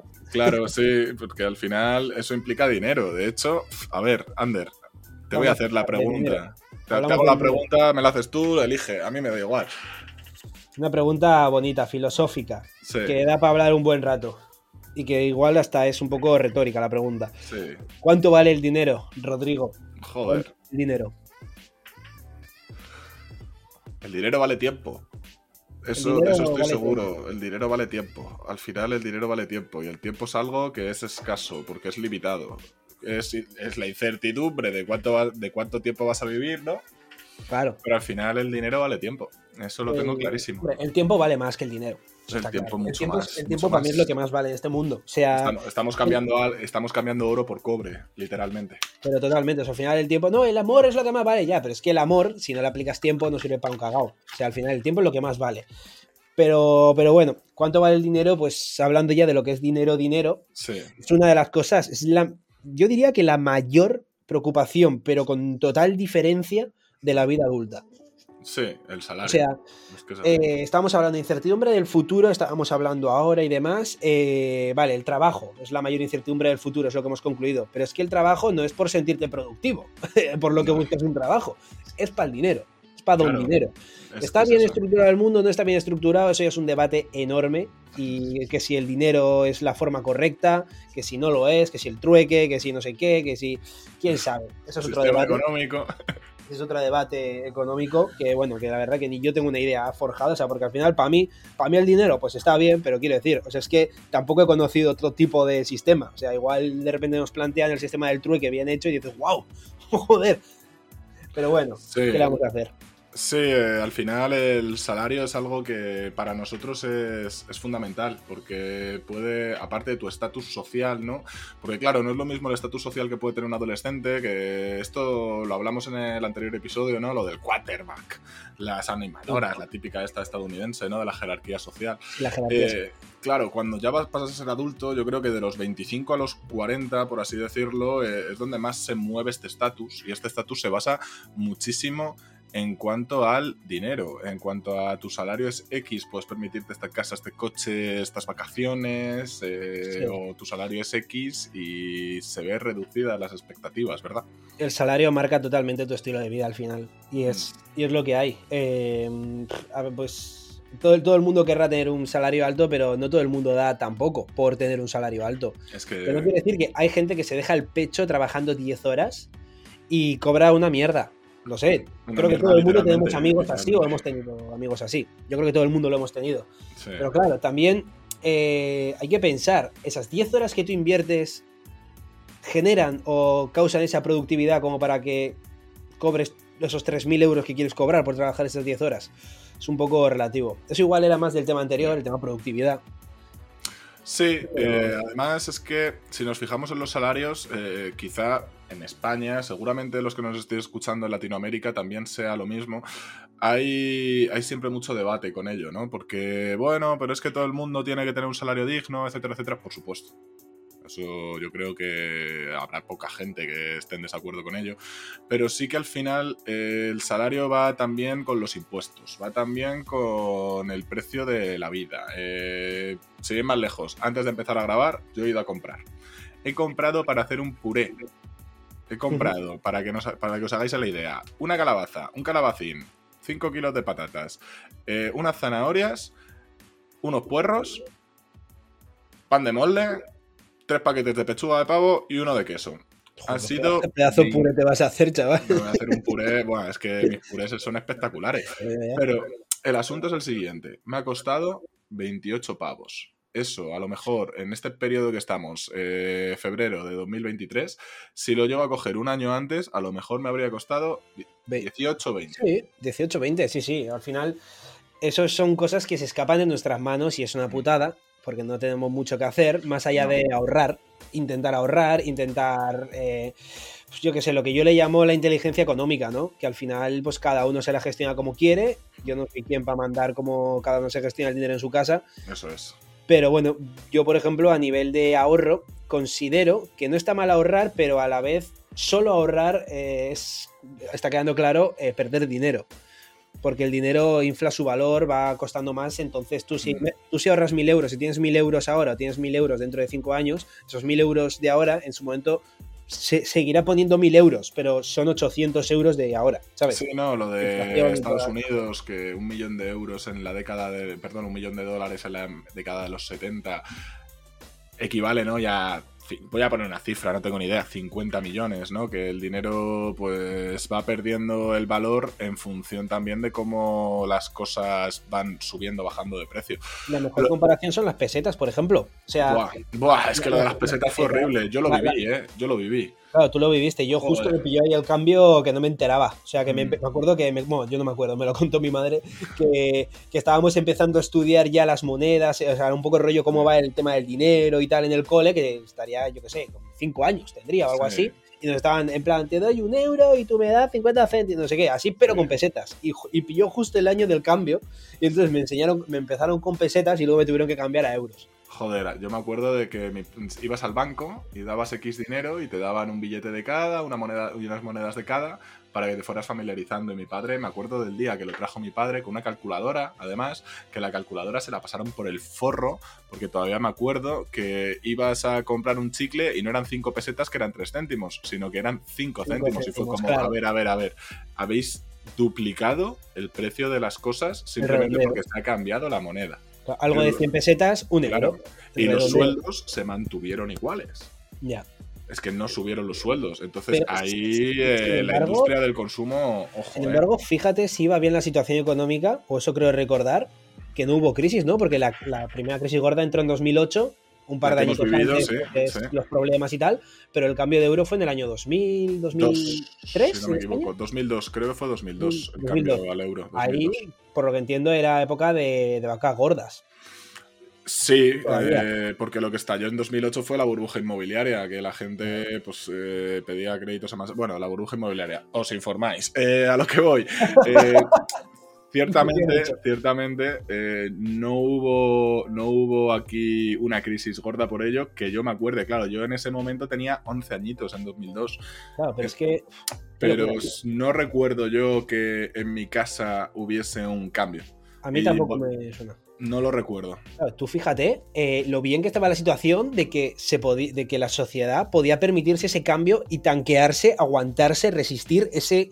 O sea, tú imagínate eso ahora. Tú imagínate que ahora de repente hay un cambio de euros a, yo qué sé, a kriptonitas. Me, invento. Kriptonitas, ¿vale? La kriptonita y que una kriptonita son 3 euros. Y lo que ahora vale un euro va a pasar a valer una kriptonita, que son 3 euros. Que realmente es, es, lo que pasó con la peseta. 300 mm, pesetas son un euro, ¿no? Más o menos. Eh, 166,86. Ah, perdón, eso, sí. No me, voy a olvidar nunca. Creo que era 166,86. Que el 86, eso, dividir una, peseta en 86 era una cosa. Bueno, pues la cosa, eh, tú imagínate ese cambio ahora. De, que ya ha inflado todo el precio, ahora te meten ese cambio y es que la sociedad se hunde, la sociedad muere. Mm, sí, habría, habría una implosión, ciertamente. es que no tendría sentido, no podrían hacer el cambio, o sea, es imposible. Ella está con, el agua aquí en el cuello, ¿sabes? O sea. Yo creo que antes se vuelve a la moneda anterior que crear una nueva moneda única, fíjate. Eh, sí, seguramente pasaría eso, pero bueno, yo creo que el euro está ahí quieto y no se va, no se va a cambiar. Sí. El euro en España nos ha salvado, yo creo, sinceramente. Pero, es un tema, ¿eh? Es un tema. Pero bueno, eso es un tema bien de extenso. Sí, claro. Y, y, estábamos hablando del ahorro. Al final, eh, como adulto, yo creo que una de tus responsabilidades es ahorrar. Yo por lo menos lo llevo a rajatabla. Sí. Yo a ver, eh, tengo. Joder, es que mi sueldo se puede consultar en internet. Es una de esas cosas que, bueno, pues a mí me da un poco igual, ¿no? Pero de mi sueldo, que el que quiera puede consultarlo en internet, ¿vale? Eh, si os fijáis, yo el 50% soy capaz de ahorrarlo. Y eso es una burrada, es una burrada. Y yo no pierdo tren de vida ahorrando la mitad del sueldo. Pero claro, yo también entiendo que con mi sueldo haya personas que ahorren, yo qué sé, eh, un 10%. Esto al final depende, depende, de cada uno. Tú, por ejemplo, bueno, pues eh, tienes unos gastos que otra gente no tiene. y otra gente tiene unos gastos que tú no tienes. Pues porque, yo qué sé, se puede compartir piso, mitad de gasto. Se puede, yo qué sé, no compartir piso y estar en alquiler tú solo, pues te lo comes tú con patatas entero. ¿Tienes un coche o no tienes un coche? ¿Qué coche tienes? ¿Cuánto pagas de seguro? ¿Tu trabajo es un sueldo al mes fijo o eres un autónomo pobre, desgraciado? Lo siento si eres autónomo y me estás escuchando. Te entiendo, tío. Yo soy de los tuyos. Yo he sido autónomo también. ¿eh? Yo he sido autónomo. O sea, quiero decir, es que, es que es una locura. O sea, yo no puedo ahorrar. Yo, bueno, mes a mes pues iré teniendo más. Pero yo no sé si ese mes eh, he ahorrado mil euros o he perdido 200 euros ese mes. O sea, quiere decir, yo por poner un número, pongamos que que mi número oscila del 1 al 10. Imagínate, es que un mes tengo 10, al mes siguiente tengo 2, al siguiente 5, al siguiente 3, al siguiente 7, al siguiente 2 y al siguiente 11, de repente. O sea, es así. O sea, y eso es lo que tiene que ser autónomo, supongo. Sí.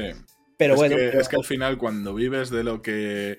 de lo que tú generas y tienes que moverte tú, etcétera, etcétera, además con la presión fiscal, ¿no? al final es que estamos hablando todo el rato de impuestos y de. pero porque son cosas impuestas. Porque lo que ha dicho antes, el seguro es algo que es impuesto. Tú tienes que tenerlo sí o sí. Hablamos de una casa, hombre, está impuesto, tú no puedes vivir en la calle. Eh, ¿Por qué? Porque además es que no sé si habrá leyes y demás, pero joder, ya simplemente por tu salud no puedes vivir en la calle.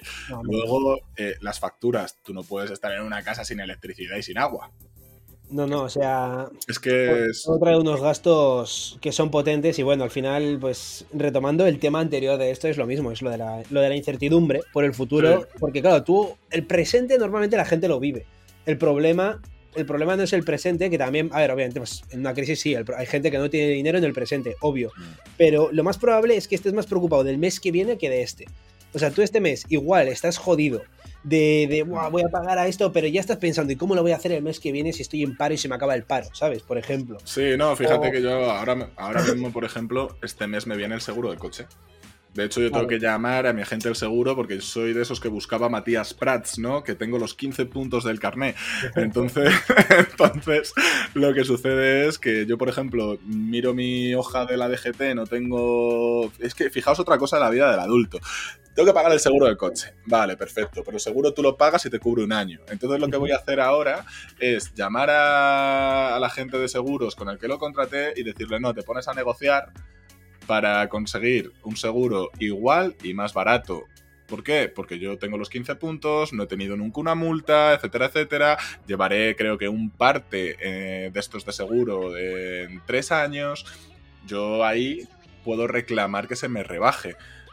Y, esto es una cosa de la vida adulta pura y dura. Es decir, el intentar. Esas son las negociaciones. Arañar. Es que es arañar dinero para ahorrar. Esto me lo dijo un amigo mío y la verdad que pensé que tiene toda la razón del mundo. Y es que, por lo menos aquí en España, no estamos acostumbrados. Bueno, miento, por lo menos donde, está, donde vivo yo, hmm. eh, no estamos acostumbrados a negociar por cosas que realmente habría que negociar. Tú, por ejemplo, tú vas a una entrevista de trabajo es verdad que ahora el problema es que hay mucha, muy poca oferta y mucho demandante de empleo. Entonces, la situación se pone bastante más a favor del empresario y de no poder negociarlo tanto. Pero tú, eh, realmente, una entrevista de trabajo, tú vas a preguntar al sueldo, te dicen este y tú lo aceptas o lo rechazas. Pero no se suele negociar, por ejemplo. Sí, eso es un estilo muy americano, ¿no? Eh, tú llegas a un sitio y te dicen, bueno, y que yo, por ejemplo, sí que he tenido alguna entrevista de trabajo que me, que me claro, para un puesto gordo, y me decían, ¿cuál es tu perspectiva salarial? Sí que me lo decían. Hay una respuesta clave que lo sepáis, chavales, si estáis preparando una entrevista. Una, entrevista de trabajo. A mí por lo menos me lo dijo el de formación de orientación laboral, allá cuando estudiaba, que, me dijo que la respuesta a cuando te preguntan eso es decir, depende de lo que marque el convenio. De ahí para arriba. La respuesta es esa. Claro, es, decir, lo que marque el convenio salarial del sector en el que estamos. De ahí para arriba. Claro. Literalmente esa es la eh, respuesta para todo. Yo no utilicé esa respuesta. Yo fui a lo gordo. 5.000 euros. No, pero eh, yo qué sé. Te cuento una entrevista de trabajo que yo tuve antes de irme a Marruecos. Yo estaba trabajando en una academia. Estaba harto de la academia. Además era autónomo. En ese momento era falso autónomo. Pero bueno, es, es, lo que hay. Como Messi, no un falso 9. Sí, eso es. Como Messi. Lo que pasa, lo que pasa es que no cobraba lo de Messi. Y, ¿Y qué pasó? Que me fui a una entrevista de trabajo en Madrid para ser el jefe de estudios y coordinador de una academia de idiomas. Iba a llevar eh, todo el español para extranjeros y el inglés, eh, que sobre todo eran clases para empresas, porque las clases de idiomas para empresas están muy demandadas. ¿Qué sucede? Que me, me querían a mí. Lo que pasa es que yo en esa semana decidí todo lo de irme a Marruecos, coger ese trabajo, dejar el otro, tal, lo decidí todo y bueno, yo creo que tomé la decisión acertada.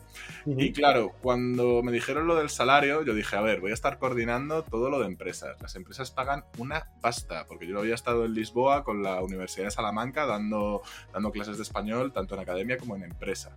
En Garrigues, de hecho, ¿te suena Garrigues, que son abogados? Mm, me quiere sonar, pero. no, Arriaga son. Arriaga son otros. Pero Garrigues es una, es una abogados que tiene, que está que también tienen, tienen en Lisboa, ¿no? Que, de hecho creo que es luso española, creo, no, no me hagas mucho caso. Pero fíjate que yo ahí dije, coño, voy a estar organizando, llevando todo esto, entonces, coño, mi salario tendrá que ser un salario, un salario alto, ¿no? Y no recuerdo exactamente qué cifra les dije, pero luego ellos eh, me dijeron, bueno, mira, la base va a ser esta, pero luego tú vas a tener un bonus por. Y claro, eh, es que ahí es donde entran los juegos, ¿no? Porque Odio los bonus, así como opinión. Fíjate, lo que es, ¿no? Porque tú luego, si yo hubiese aceptado ese trabajo, habría estado durante muchísimas, muchísimas horas, pero muchísimas horas, yendo a ese sitio y teniéndome que mover por todo el centro de Madrid para ir a sitios, cerrar negociaciones, etcétera, etcétera, y luego haber instruido ¿eh? profesores. No, habría estado guapísimo habría estado guapísimo, pero claro, yo me veo, por ejemplo, mi perfil es más de aula, por así decirlo. He sido subdirector y tampoco me ha llamado mucho la atención, aunque, bueno, pues eso ya es otro tema. En fin, eh, yo lo que vi ahí es, joder, yo puedo ganar mucho dinero, podía ganar una pasta gansa. Podía ganar una pasta gansa. Pero, hiciste balanza, ¿no? Tal vez. Claro, hice balanza, hice balanza. Felicidad versus dinero. Tal cual. Hice esa balanza. Y creo que al final me pesó más eso de tener esa felicidad, de no estar todo el día agobiado, porque luego también cuando tienes empleados a tu cargo, yo no sé, Ander, eh, yo he tenido empleados a mi cargo, es un poco la pescadilla que se muerde la cola, porque tú quieres que ellos estén bien, que cobren bien.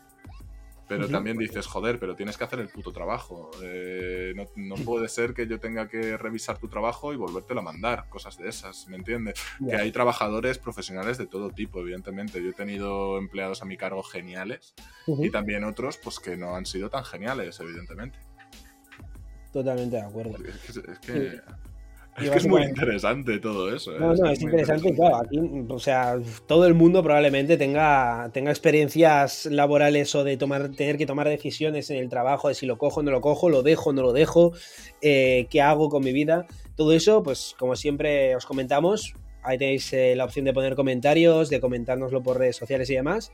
Así que ya sabéis, chicos, quinto barra baja podcast, tanto en Twitter como en Instagram, y podcastquinto arroba gmail.com para el correo para cualquier cosita, eh, lo que hemos hablado al principio de todo el podcast, que queréis eh, contarnos vuestra experiencia laboral relacionada con el dinero, lo que sea. Yo fui un inversor, tuve un montón de pasta y luego me tocó acabar trabajando, yo qué sé, eh, en la obra porque no sé qué. Pues, pues oye, adelante. Ven, escríbenos. Y si nos interesa y suena guay, en plan de decir, coño, esto puede aportar dato guay, pues mira, para adentro. Y. Después de este momento de spam. en este momento de spam, perdón, de la publicidad. ha, sido mágico, ¿eh? No se lo esperaba a nadie, el ninja del spam. yo creo que se puede, yo creo que se puede dejar de lado ya el tema del dinero, por lo menos centrarnos exclusivamente en trabajo y dinero, quiero decir. Y podemos ir a otro tipo de cosa de la vida adulta, ¿no? Que es eh, un poco. Un cambio de mentalidad, puede ser. un cambio de mentalidad, una, cosa que, yo, yo, lo llamaría eh, la toma de decisiones, pero en varios ámbitos. En ámbitos tanto sociales como, bueno, pues igual laborales y demás. Esto es lo que veníamos hablando ahora un poquito en, en la sección anterior de dinero y demás, pero sobre todo a nivel social, ¿no? Como según vas haciéndote adulto, cosas que jamás pensaste que cambiarías, de repente dices, güey, pues, pues, pues, no, pues me apetece estar más de chill, ¿no? Por ejemplo, la clásica, el, clásico debate, la clásica, yo qué sé, con típica pregunta, elección, ¿no? De salir de fiesta con los colegas o Netflix, Netflix and chill. Netflix and chill. Joder, el helado, el helado ese está cojonudo, es de venir. Tranquis en Netflix, ya sea tú solo, ya sea con la novia. Hombre, si con la novia, pues ya pues infinitamente mejor que, que solo. Eh, o con unos colegas, eh, planes distintos. ¿no? Quiero decir, eh, tú tienes 17 años y te puede gustar ver series, pero si te dan a elegir, probablemente te decantes más por ese ámbito social más que por el ámbito. ¿no? Y bueno, eso es un tema de la vida adulta que me parece bastante interesante, cómo, cómo esas preferencias van cambiando bastante a cosas que en su momento dijiste de este aguando beberé. Sí, joder, mira lo que te acabo de decir de que hice ayer. Ayer llegué del curro, dije, puff, stop. Que mañana hay que grabar, que mañana tengo que, que mañana. Ah, me hago la comida, me cojo la Switch, me pido una pizza. Es que escúchame, es que me estás dando unas ganas de hacer ese plan ahora mismo. Mira que, son las dos del mediodía, ¿eh? pero aquí grabando ahora. Pero, pero de verdad te digo que. Sí, sí, sí. O sea, yo soy el primero, bueno, me lo pasé genial, ¿eh? Me lo pasé genial anoche. Yo, lo pasé genial. yo, en lo personal, yo en lo personal ahora estoy en el, en el trámite. Igual estoy en el, en el cambio, ¿vale? De, de, la fiesta al chill. También igual porque me he echado novia. También, tendrá mucho que ver también. Sí, claro, lógico. Pero, pero sí, yo a mis 26 años creo que llego un poco tarde porque yo por lo menos por donde, por donde me muevo yo, mi mis colegas y yo somos no, los mayores, ni mucho menos, pero se empieza a ver menos gente de mi edad, digamos. Eh, empieza a ver menos gente de mi edad. hay una cosa que siempre le digo a Ander. A ver, a ver. es que me estoy riendo porque me estoy acordando. Siempre digo, ya tendrás 30. Pero es que tú vives en Madrid. En Madrid tú tienes 45 años, sales de fiesta y no hay ningún problema porque hay garitos para gente de 35 años. Yo que vivo en el País Vasco y todas estas cosas nos gusta vivir en la edad media, ¿vale? Para aquí o, tienes, o tienes 15 años. Sí. Bueno, 15 lo he exagerado, ¿vale? Pero quiero decir, entre 15, 22, 23 años, pues bueno, pues encuentras tus sitios, tal, puedes buscar, aquí salen muy pequeños, aquí de mi edad, tal. Pero no tienes, de repente tienes 25 años, 26 años. y estás en tierra de nadie, estás en tierra de nadie. No, no, en tierra de nadie, no. O sea, sí, pero no es un tierra de nadie de en medio, en plan, entre los bares de adultos y los bares de no adultos. No, no, no hay bares de adultos. O sea, el plan aquí es echarte tu pincho, echarte tu cerveza y te olvidas y a las 12 de la noche como mucho ya tal. Sí, no, no, no, es que esa es otra cosa de hacerse adulto, ¿verdad? Eh, joder, a mí me, flipa salir de fiesta, salirme, tomarme 3, 4 whiskies, echarme unas risas, hablar con la gente, es genial. Pero la resaca del día siguiente es que es otro asunto. Eh, yo me acuerdo que con 16 años éramos invencibles. Tú tenías de entrenar 3 horas, que estabas deshidratado pero deshidratado, no tenías líquido en el cuerpo. Llegabas, le decías a tu madre, no te preocupes, mamá, hacen algo por ahí. Te ibas corriendo, pillabas tu botella, te ibas del botellón, no habías bebido ni una sola gota de agua, tu saliva no había saliva, era arena del desierto. Te bebías ahí la botella, te volvías a tu casa a la hora X, te despertabas al día siguiente y te ibas a jugar un partido y rendías en el partido. Eh, ¿Cómo podía ser eso? Pero tal cual, ya ves, ¿eh? A mí, ¿sabes cuándo me pegó, cuándo me empezó a pegar resaca? Porque yo, yo fui de los más tardíos de mis colegas en tener resaca y, y yo empecé a tenerla más o menos con unos 22 años, las resacas. No fuertes, las de ahora son colosales. En su momento era ese inicio de resaca, de sentirte mal, tal, y fue cuando adelgacé. Cuando, o sea, yo antes estaba muy potente, pesaba 33 kilos más y ahí no tenía resaca. No sé si tendría relación, yo entiendo que sí, yo qué sé, pues el tema de glucógeno o de glucosa, no glucógeno, perdón, la glucosa, eh, la hidratación y demás, todo ahí relacionado. Y mis colegas siempre me decían, Ander, eres un cabrón, tío, tú, tú siempre todo bien, tal. Empezó a, empezó a adelgazar, empezó a entrar la resaca y horrible. Pero bueno, esa es una de las cosas por las que este tipo de preferencias que decimos, posiblemente también hagamos, lo metamos en el balance, ¿no? El compensa realmente Te siente, el sentirte tan despojo un domingo. Claro, porque es que esto va ligado con el. con el. joder. Sentirte un despojo el domingo y estar todo el domingo perdido. Tú piénsalo un momento. A mí, por ejemplo, me ha dado el gusto de disfrutar de las mañanas. Es que esto, es que, Eso es muy mayor, ¿eh? Es que suena, suena horrible. ¿A qué? ¿A irte al monte a pasear con los perros y los niños? O No, no, no, pero levantarte a las 7 de la mañana. Yo hoy, por, hoy, por ejemplo, eh, me he levantado sobre las 8 menos cuarto. Sábado, ¿vale? Sábado, 8 menos cuarto. Lupo se ha levantado, Lupo es mi compi de piso, ya seguramente algunos lo conozcáis. Eh, estaba saliendo el sol. Tenemos la vista de la Sierra de Madrid. Estaba todo precioso. Estábamos tomándonos el café, fumándonos un cigarro, diciendo. Joder, imagínate que estás llegando ahora a casa destruido, pierdes el sábado entero. No sé, el domingo, perdón. Bueno, el sábado entero, imagínate poner hoy, pero pierdes el día entero. Ya, ya por fin a la noche estás activo. Ojo. Pero es que eso, o sea, es que es eso, o sea, es mentalidad pues de cada uno. Yo ahora he dicho antes, estoy en el tránsito. Yo todavía, todavía me gusta salir de fiesta, pero ya salgo menos, ya me siento mal el domingo por estar perdiéndolo. Mm. Ya empiezan esas comeduras de cabeza que de vida no adulta, de vida de, chavalín, ni te lo planteas, porque al final tú, tú tienes tu, límite y tu responsabilidad la cumples entre semana. Ya está, o sea, el fin de semana es tu, es tu desfase, ¿qué? Se me ha ocurrido una pregunta. Suéltala, suéltala. ¿Tú has salido sin beber? ¿Hasta las 7, eh, 8 de la mañana? Yo mi, respuesta va a ser que admiro a la gente que es capaz de salir sin beber. Yo he salido sin beber, tío. Yo me acuerdo. ¿Sabes qué discoteca es Fabric? Sí, sí, sí. Pues eh, me acuerdo de ir a una Code, que es solo tecno. Que no sé si era un festival de esto, Fatima y hay gente muy importante de tecno. Y beberme dos copas fuera en el parking, porque llevaba yo el coche de vuelta y estar toda la noche a tope, bailando, disfrutando y no beber nada. Ya ves. Eso sí, no aconsejo hacerlo si, si, no eres capaz de estar a tu bola porque vas a ver unas cosas estando consciente por la noche, a eso de las 3, 4 de la mañana, ves unas cosas... Que, no tienen ningún sentido estando sobrio. No, no, no, no, es que cuando vas sereno es que es otro asunto completamente. ¿eh? Yo una vez lo intenté, yo lo he intentado una vez, una y no más. Y la, palabra se queda en intentar. O sea, porque a mí, a ver, a mí no me gusta bailar en realidad, ¿vale? Yo soy lo que se le llama un hombre de barra, ¿vale? Y, yo admito, yo, admito que, que, o sea, suena un poco ególatra igual, pero yo considero que tengo labia, que sé enganchar a la gente a la hora de hablar. O sea, quiere decir que sea un tío de barra no quiere, ser, no quiere decir que sea un tío aburrido. A mí me gusta Sí, que no eres un parado. Pero me gusta de siempre más estar sentados todos en una mesa con las cervezas hablando y te pillas el pedo ahí y te tiras ahí si quieres hasta las 4 de la mañana. Prefiero eso que lo que es salir de fiesta, bailar y tal. Sin embargo, pues si voy borrachillo y tal o lo que sea, pues sí, pues ahí me gusta bailar y tal, me lo paso guay porque voy borracho. Pero si no he consumido una gota y entro a la discoteca, que una vez lo hice, una vez estaba a dieta, estaba tal, y dije, voy a salir de fiesta porque me apetece, pero sin beber, a ver qué tal. Entré, estuve como una hora sin consumir alcohol solo consumo alcohol, ojo. Y por si acaso, que lo de sin consumir suena un poco sucio, la verdad. sí, ha sonado, a corrupción. Suena un poco malo. Y, a la hora dirás, ¿qué, Ander? ¿Te fuiste? No, no me fui, me fui a pedir una copa. y no por culo, o sea, aquí yo, no, se yo no me fui, me dijeron, vete, vete a la barra a consumir.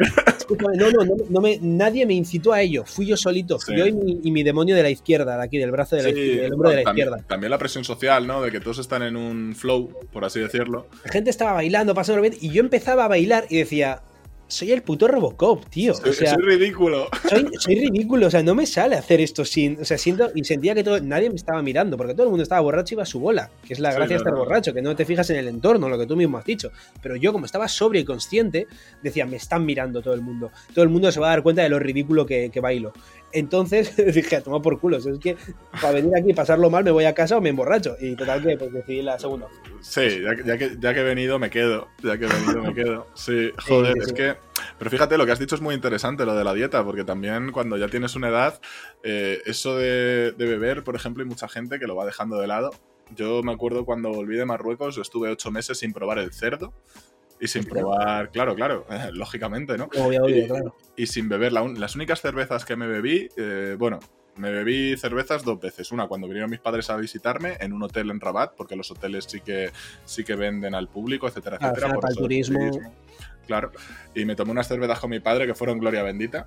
Y luego una vez, que esto es historia para, un otro podcast, que, me tuve que meter en el mercado negro de, droga y de alcohol de Casablanca, que fue es una historia espectacular. Eso ya... Ya, nos contará, ya, nos contará. Pero eso del deporte y demás, allí me acuerdo que empecé a salir más a, a, caminar, me puse una rutina de deporte, que es abdominales, que es y tal. Volví hecho un pincel, ¿eh? Volví hecho un pincel. Y ahí yo creo que fue el clic que me dio de, que, joder, hay que cuidarse, ¿no? Hay que cuidarse. Y que eso, por ejemplo, está cambiando. Porque ahora hay muchos chavales que yo no sé si es tanto por cuidarse como por la apariencia física, eso ya es elección de cada uno. probablemente hablo desde el desconocimiento porque ya no soy un chaval, pero probablemente sea lo segundo. Seguramente sea apariencia física, estoy contigo. Que van ya al gimnasio, que están teniendo dieta, que yo no sé hasta qué punto es sano eso de que a los 16, 17 años no estés disfrutando, con, además con el metabolismo que se tiene tan acelerado, etcétera, ya que si hay un momento que, en el que puedes mandar a la mierda a tu cuerpo, que está mejor. claro, sí, que puedes machacarte un poco más, por así decirlo. Claro, que, más, que más echando hostias, tío. Sí, es que es así, eh, lo de la resaca que acabamos de hablar, ¿no? Por ejemplo, eh, sí que veo que hay cada vez más cultura de esta de cuidar el cuerpo, de la dieta y tal, que tampoco sé hasta qué punto eso es sano, ¿no? Ya, joder, volvemos a decir, depende. hablaremos de No, pero es que depende, depende un poco en cuánto enfoques eso, si es eh, objetivo y gusto o ya obsesión. ¿Sabes? O sea, quiero decir, eh, eso puede llegar a despertar muchas TCAs, muchos trastornos de conducta alimenticia. O sea, mucha anorexia, mucha bulimia, mucha mierda que, no hacen, obviamente no hacen, eh, o sea, no hacen bien a nadie. Sí, no, y también muchas, muchas, lo que viene siendo TGs, trastornos por gilipollas, de te vas a comer eso en serio.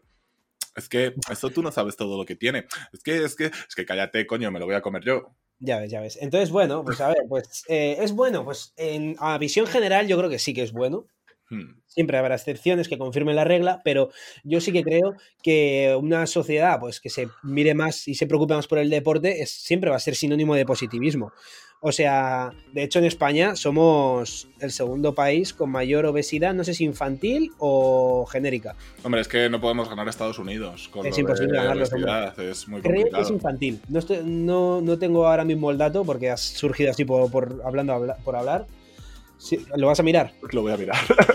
Perfecto. Creo que es infantil. Obesidad genérica me sorprendería porque conozco mucho país donde miras y dices, aquí están más regordetes que en Españita.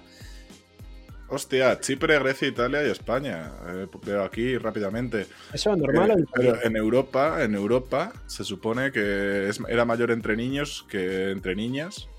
Y luego pone, en cuanto a la obesidad, la prevalencia en niños fue del 14% comparado con un 10% en las niñas. La mayor, la mayor prevalencia de sobrepeso, incluida la obesidad, se ha registrado, esto supongo que será de Europa, en Chipre, Grecia, Italia y España.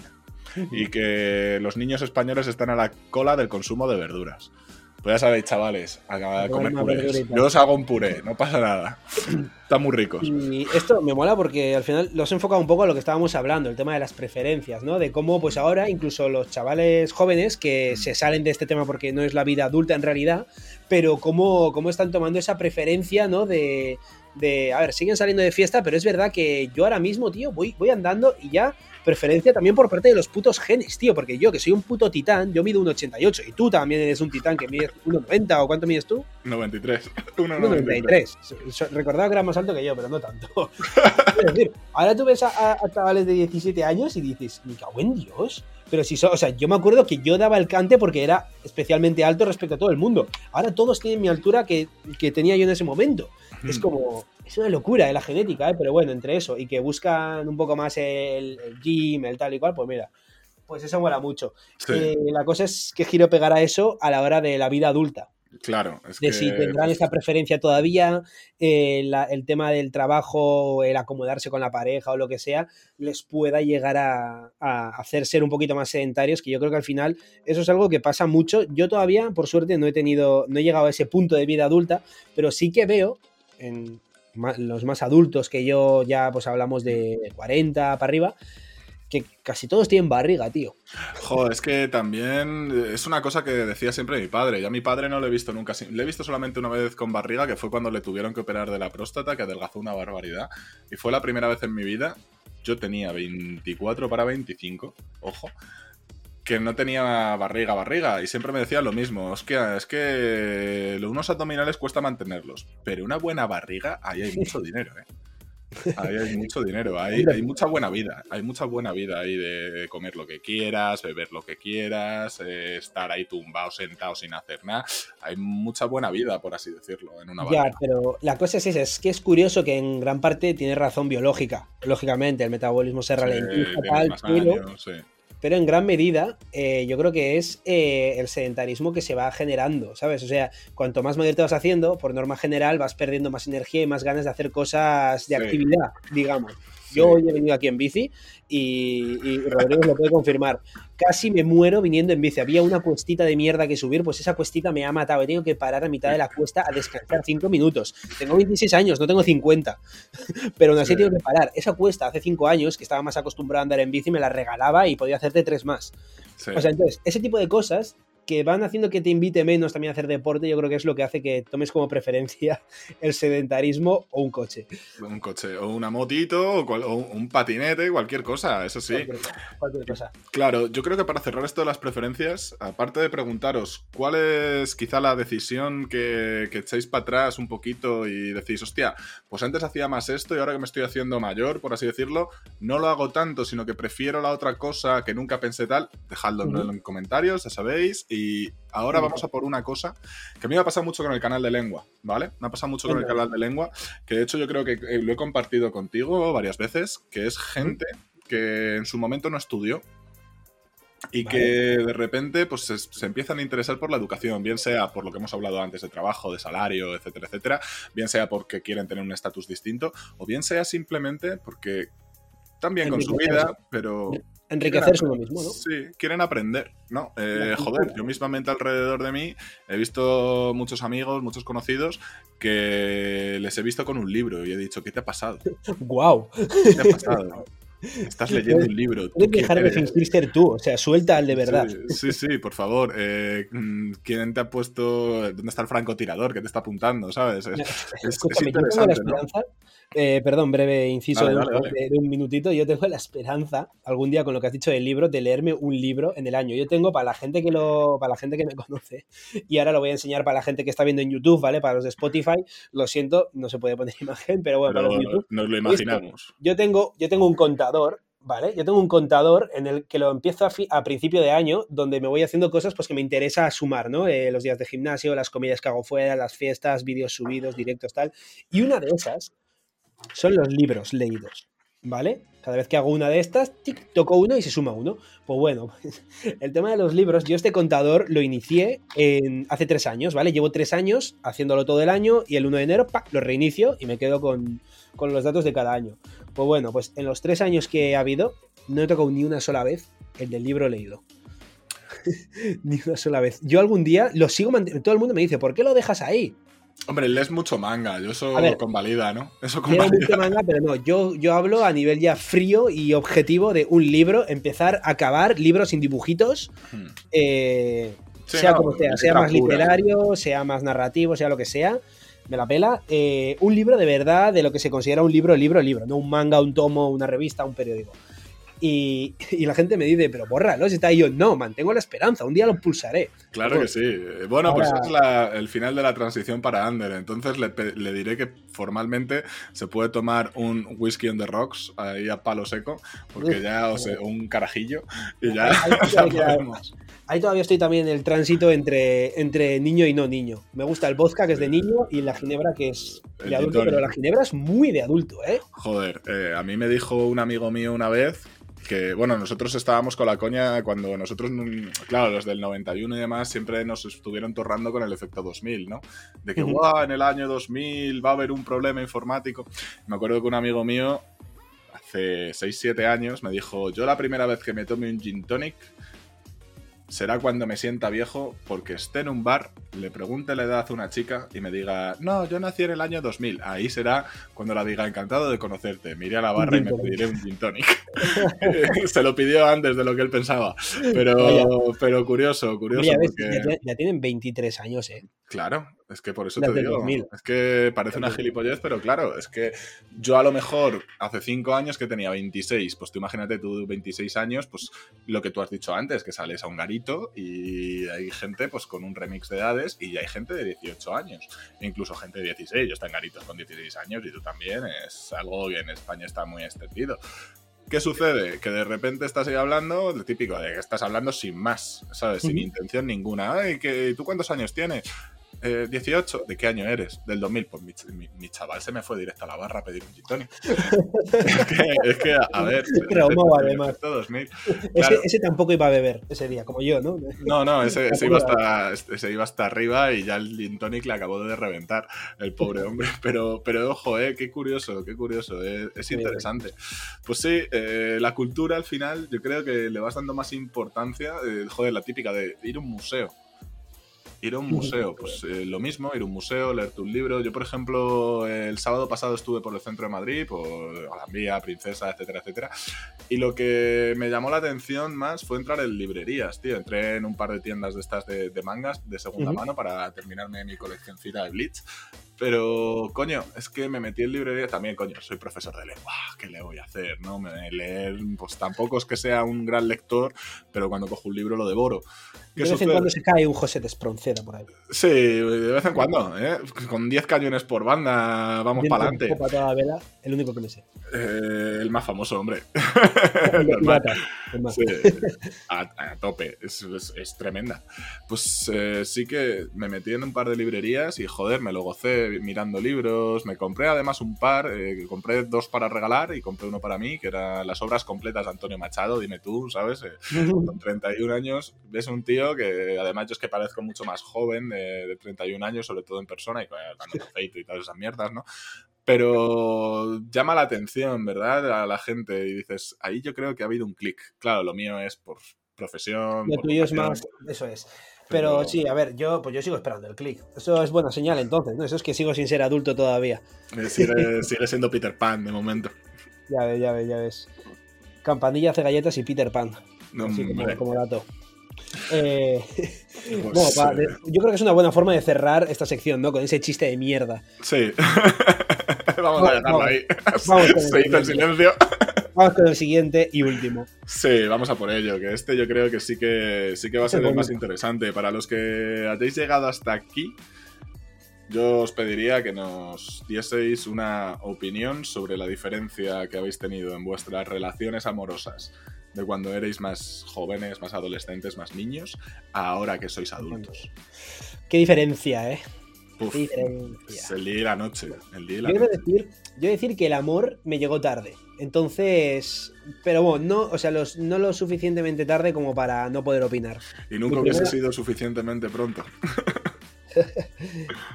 nah, pero el amor es verdad que es algo, bueno, de hecho, a ver si realmente es amor o encoñamiento lo que hay al principio, ¿no? Mejor dicho. Más eh, que te enchochas, que te, yo qué sé, que te hace ilusión. O sea, tú cuando empiezas de niño, eh, una relación y tal, la estás empezando igual casi más por el hecho de decir que tienes novia. Un 50-50 diría yo. No, por un lado te hace la ilusión, tener novia, tal, no sé qué. Y por otro lado es como el estatus de, la novia! Tengo novia. Tengo novia en este momento. Hablo, no hablo con 20 años, ¿eh? Hablo. Con 14, 15, ¿no? Tal, típico, típica gente que, ha tenido pareja, entre muchas comillas, en sexto de primaria. No, estamos saliendo, somos novios. Sí, porque pues luego ya en la ESO y demás, sí que en un tercero, en un cuarto, ya eso cambia. No, ahí ya, puede ser más serio, hombre. Ahí, ya, te puedes quitar un poco la tontería del tengo novia, tengo novia o tengo novio. Y, ya es más en plan, coño, de que buscas de verdad. Sí, como que antes era un poco más social y después ya no es tan social, ¿verdad? Claro, eso es. Sí. Y de hecho cambia, pero cambia mucho también. O sea, que, que en tercero y cuarto de la ESO sea ya amor, de sentimiento de verdad, Cambia mucho, creo. Sí, cambia. Yo creo que cambia, ¿no? De, ser tan niño al adolescente cambia, pero sobre todo yo creo que es más la pasión. Porque yo, por ejemplo, echo la vista atrás y digo, enamorado, enamorado, yo creo que habré estado enamorado cero o una. Echando, claro, viéndolo desde mi perspectiva a día de hoy. Me lo preguntas esto de 5 años y te habría dicho dos o tres. Me lo preguntas a lo mejor con 20 y me, enamoraba todos los días, ¿no?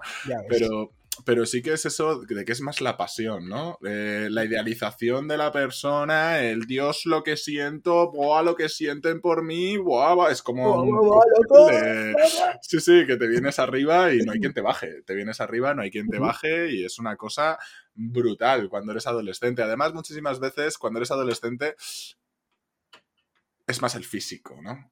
Es más la idealización de esa belleza que tiene la persona, ¿no? De esa chica que cumple con todo tu estereotipo de que, bueno, pues me gustan de esta manera, de esta otra, y que justo encaja plenamente con ello, o ese chico, ¿verdad?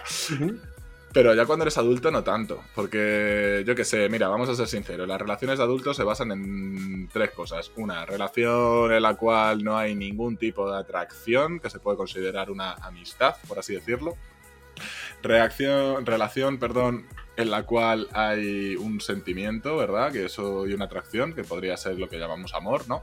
Y luego lujuria pura. Eh, yo he tenido relaciones de lujuria pura. De, a ella le parece que estoy bueno, a mí me parece que está buena y vamos a pues, no vamos a disfrutar? Es así. Es así. Sí, bueno, y luego está el, el interés económico. Eh, bueno, no económico, pero intereses, ¿no? En plan, que muchos famosos eh, se comenta, yo no lo sé, no, sé no, no, he estado en esa tesitura. No hemos tenido la, la suerte. Pero, pero, pero muchos famosos se comenta que está por al final por quién es el otro y el otro por quién es el otro y no y también los montajes se pueden retroalimentar sí no pero esto sí que es no lo de los montajes que hay mucha gente que dice no estamos juntos tal no sé qué y solo es para conseguir más fama estar en boca de la gente dinerito y listo. Y aparecemos nos damos cuatro besos pero en realidad tú y yo ni nos soportamos. Que eso eso pasa también con actores actrices etcétera etcétera que muchas películas se venden estilo no es que los protagonistas están enamorados y cosas de esas. Es, interesante, ¿no? Es, interesante esa parte. Sí, pero al final, yo creo que ese paso, a mí por lo menos, claro, es que para ti, ¿qué sería...? Bueno, claro, es que tú ahora mismo además estás en una relación, entonces... Eh, también, está mucho tiempo solo, puedo hacer un contrato. Sí, claro, es que podemos, podemos poner la parte de la relación ¿no? y la parte de, estar soltero. Vamos con la de la... El estar soltero es muy fácil. Eh, puf, complicado todo, pero mucha libertad, etcétera, etcétera. Eh, no tienes que gestionar tu tiempo de manera que tengas que dedicarle tiempo a la otra persona, pero claro, es que eso también va en la pareja. Sí, es que son, yo diría, yo yo creo que hay una manera de verlo y es que, a ver, cuando tienes una pareja, si va bien, quiero decir, cuando quiero decir, si estás en una relación tóxica o lo que sea, pues bueno, pues obviamente para eso estate soltero, soltera, guapetón, guapetona y, y, a pastar. Pero quiero decir, un supuesto caso en el que tú estás a gusto siendo soltero, tú estás a gusto con la pareja, en los dos hay diferentes cosas. Eh, por un lado, obviamente, cuando tengas una pareja, por muy enamorado que estés y muy a gusto que estés, hay un hecho y es que conlleva una responsabilidad también, al final, ¿no? Relacionado, relacionando un poco con todo el, con todo el que hemos metido en la vida adulta, que hemos acabado de relucir en muchas ocasiones la mm. responsabilidad con la pareja no es menos. Tú tienes que tratar de ser fiel al final. Tienes que dedicar tiempo a esa pareja para que esté bien y para que tú estés bien con ella y todo. Hay que dedicar eh, dinero también a la pareja. Una pareja. Suena, pero es como un proyecto sí, es, al final es un, proyecto de vida. Es un proyecto de vida. Como buscas tu trabajo para ganar dinero, buscas tu pareja para compartir vida y ser feliz. O sea, bueno, el fin de todo es la felicidad. El ganar dinero al final es un, bienestar para ser feliz. A ver, el dinero puede, puede. es que lo de la felicidad, la felicidad, yo es que no la considero, no la considero como tal. A ver cómo lo suelto. Yo es que no la considero como un fin. Yo considero que es una actitud. Sí, claro. Es que es yo, yo más que una actitud la considero un estado emocional y ese mm. estado emocional yo creo que hay que lograr X cosas, consciente o no consciente, para ser feliz. O sea, mm. quiero decir, o sea, tú es probable que sea más feliz si ganas dinero a que si no lo ganas. Es probable. No digo que sea un clic de tienes dinero y ya eres feliz. Hombre, yo el año pasado cobraba la mitad de lo que cobro este y yo, por ejemplo, sí que me noto más tranquilo, pero no me noto más feliz, fíjate. Pero claro, eh, es que son miles de variables. Es que son miles de variables. Es una son cosa... de muchas cosas. Igual a uno le afecta más el dinero y otro la mm, pareja, pero bueno. Volviendo un poco a ese tema de soltero versus enamorado que estaba comentando. El partido del domingo, solteros contra casados, chavales. los solteros todo mazaos, todo ahí jugando bien, a fútbol tal, y luego están los. Con un litro en el banquillo, eh, fumándose un cigarro. Haciendo cambio al, al mister cada cinco minutos. No, pero tú cuando eres soltero, eh, tienes, no tienes esa responsabilidad de ser pareja y eres más libre. En realidad eres más libre. Tú puedes estar muy enamorado de una persona, o sea, yo, yo de mi pareja estoy living total y no considero que me ate a nada, obviamente, o sea, quiero decir, ella es una persona que haz lo que quieras, lógicamente, pero te quita libertad al final. Al igual que un hijo te puede hacer muy feliz, pero te va a quitar las alas de lleno también. Pues, bueno, también, o sea, un hijo te la quita mucho más, obviamente. Un hijo de vivir para esa persona. pero, pero quiero decir, eh, quieras o no, la cosa buena de estar soltero es que tienes una mayor libertad para todo, no tienes que rendir cuentas prácticamente ante nadie, no tienes que rendir cuentas igual a un amigo o una amiga que a tu pareja, por ejemplo. Sí. tienes esa libertad. no tiene nada que ver, no tiene nada que ver. Mientras que una pareja, tú sí estás muy enamorado y muy a gusto, pues bueno, eh, no tienes esa libertad, pero tienes un apoyo emocional que igual hasta a veces vale más que esa libertad. Sí, eh, es que son dos dicotomías que yo creo que las dos te traen muchas cosas positivas al final. Eh, no creo que sea algo negativo eh, en ningún caso, porque al final si va a ser algo negativo, pues hay que tomar una decisión, ¿no? Sí que creo que cuando vas a tener una pareja ya a esta edad, eh, el físico al final te puede meter al gimnasio y los cirujanos hacen maravillas pero que evidentemente todo entra por los ojos. Sí, a ver, somos superficiales y cada vez más en esta sociedad se está siendo superficial. pero la impresión que creas de una persona es la, es la física. sí, la actitud, la posición corporal, sí, sí, todo. Porque, joder, tú fíjate, tú puedes ver una persona que tenga una posición de aquí estoy yo y digas, joder, qué chulo, insoportable, que luego hables con esa persona y sea la amabilidad encarnada, ¿no? no tiene, hay veces que el envoltorio y el contenido, pues, son así. Quizá yo creo que lo más importante o el mayor cambio, ¿no? Que se da quizá de los 15 a los 20 a cuando tú ya tienes 20 largos, 20 y tantos, vamos a dejarlo así, no los 20 y todos, pero sí los 20 largos, sería eso de que es más conocerse y encajar, ¿no? Conocerse y encajar. Que lo cual no implica que los dos tengáis los mismos gustos, los mismos hobbies, los mismos tal, sino encajar. Encajar lo que sois, conociendo bien a la otra persona y encajar lo que sois para que se forme un todo, ¿no? Claro, y de ahí ya crear un proyecto. Sí, sí. Eh, de hecho hay una frase que me gusta mucho que es la de tu soledad y mi soledad pueden hacerse compañía, ¿no? Que yo creo que al final eso es, eso es algo que, que ya cuando vas siendo más adulto vas buscando en una pareja. Pero claro, es que una pareja, tú imagínate que tú mm, me voy a poner en mi caso, que va a ser más sencillo, porque tú tienes pareja, pero y tenéis 26 años, 24, es distinto. Pero yo tengo ahora mismo una pareja y ahí va a entrar algo en juego que va a ser muy importante. Hijos o no hijos. Porque claro, si yo tengo una... Si yo voy a cumplir 32 en no mucho. Si yo, por ejemplo, conozco una persona de 30, de mi edad, mismamente, o de 28, por ejemplo, porque que nos iríamos a cuatro años menos, piénsalo, es que es curioso. Tú ya ahí, una de las cosas primordiales será, oye, pero tú quieres tener hijos o no quieres tener hijos, ¿no? es, curioso porque con 20 años, sí, se hablan estas cosas, a lo mejor típico ilusión, pero no pero hablas, hablas, de vacío. O sea, quiero decir, yo con 18 años tenía clarísimo que quería ser padre con 25 años. Y yo, mira dónde estoy, mira dónde estás. ahora mismo quiero ser padre con, 30 y algo. somos papitos, somos papitos. Papuchos. Es, una cosa de la vida adulta que, que siendo niño, lo que mencionábamos hace tiempo ya en este mismo podcast, que como el hecho de ser niño y no haber vivido la etapa adulta te hace tener esa ignorancia y querer ser el adulto ya sin ser consciente en realidad de todo lo que supone y todas las movidas que es. Con lo de ser padre es lo mismo. O sea, no hemos sido padres y ya nos hemos dado cuenta, por estar ya en la vida adulta, de que, lo que conlleva. oro lo que reluce y que ser padre no es simplemente tener el hijo y ya está. Y vivir con él manteniéndote con el sueldo de tus padres. Sí, es que es tremendo, porque además yo creo que muchas parejas se rompen por ahí. Al, igual que voy a decir algo que espero que se entienda bien. Eh, joder, se está quedando a gusto el claxon del coche, madre mía. Eh, a lo que voy. fijaos que hay los divorcios cada vez han aumentado muchísimo más porque también te quieres casar, no te quieres casar, ¿no? Etcétera, etcétera. Pero sí que yo considero que hay ciertas cosas que pasan en, varias, en, muchas parejas, no puedo decir un dato, yo puedo decir muchas con respecto a una, pues 10 serían muchas, ¿vale? De un total de mil, que es que se tienen hijos para arreglar una situación. Sí, totalmente. pero eso se da, eso se da mucho. Eso, eh, buscar un piso, independizarte los dos, casarte. Son, son cosas que se toman un poco pues como medida de a ver si con esto se realza un poco. Un parche, ¿no? Como un parche. Un parche, o sí, un parche, poner una tirita a, a, que te falta un brazo, echar la basura debajo de la alfombra. O en la nevera, como en chocas, pero. Pero es que es eso. Es que es curioso, eh, que obviamente puede que luego salga bien, ¿no? Eh, sí, pero a mí eso no me parece, no me parece una actitud nada responsable. Ahora que ya soy un poco adulto y puedo verlo, quiero decir, no estás jugando contigo mismo. Que te cases o que te independices, bueno. Eh, es allá tú con tu decisión y el marrón, como no salga bien, te lo vas a comer tú. Pero ya hablar de un hijo.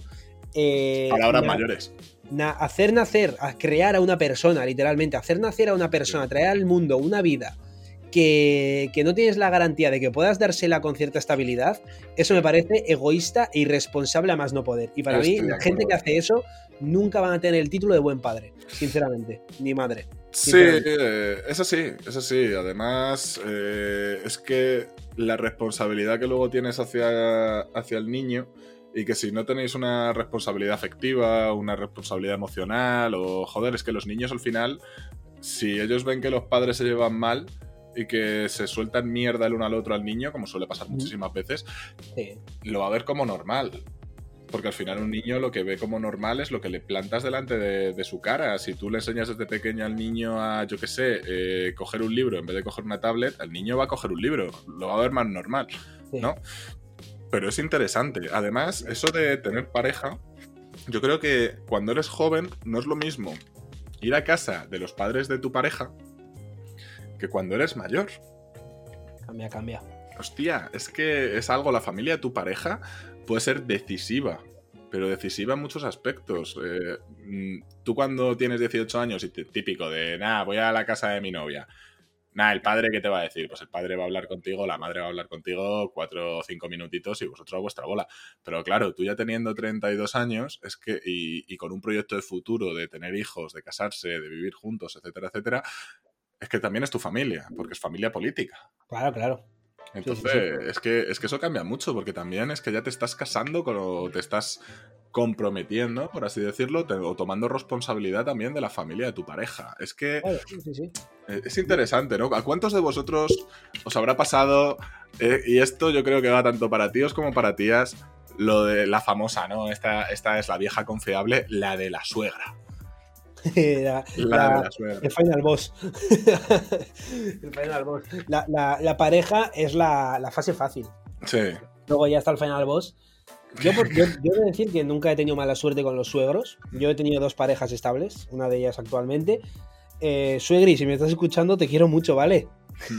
y, suegro, muy rico los macarrones, muy rico. ¿eh? Italiani. No, pero yo he tenido bastante buena suerte. Yo creo que es un poco más meme o más que meme, igual un meme nacido a raíz de lo que había antes. Es decir, antes, o sea, lo que serían nuestros padres, vale, pues como suegros a nuestros abuelos, esa generación yo creo que sí que era más la figura de suegro y suegra que, que conocemos como el meme, porque era más al final esa imagen de autoridad, de cuidado que haces, sobre todo, cuidado que haces con mi hija, más que cuidado que haces con mi hijo. Hombre. El, macarra del chico y la niña a la que hay que cuidar es la visión que tenían. En un sí, pero yo, por ejemplo, perdón por cortarte, yo sí tengo una hija, voy a ser igual, va a ser la niña de mis ojos. Con mi hijo le voy a decir que, que ojo, cuidado, las, que no haga ninguna subnormalidad. Pero con mi niña sería diferente, sería, sería protector, no sobreprotector, pero sí que, hostia, es que tiene que ser curioso, ¿eh? A ver, es verdad que es un poco más eh, peligroso las locuras que te puede hacer una chica a la hora de poder quedarse embarazada y demás. Son mm. marrones mucho más gordos. Y que socialmente están peor conceptuadas muchas veces las mujeres. Tú fíjate, por ejemplo, los, los vídeos sexuales estos. Al chico, a no ser que haya hecho una barra basada que le denuncien y demás, la chica siempre acaba señaladísima. Sí. Sí, sí, sí, eso es verdad. Es que es curioso, ¿eh? Es curioso porque al final es la guarra, la no sé qué, la no sé cuál. Es que tú imagínate. Sí, sí, sí.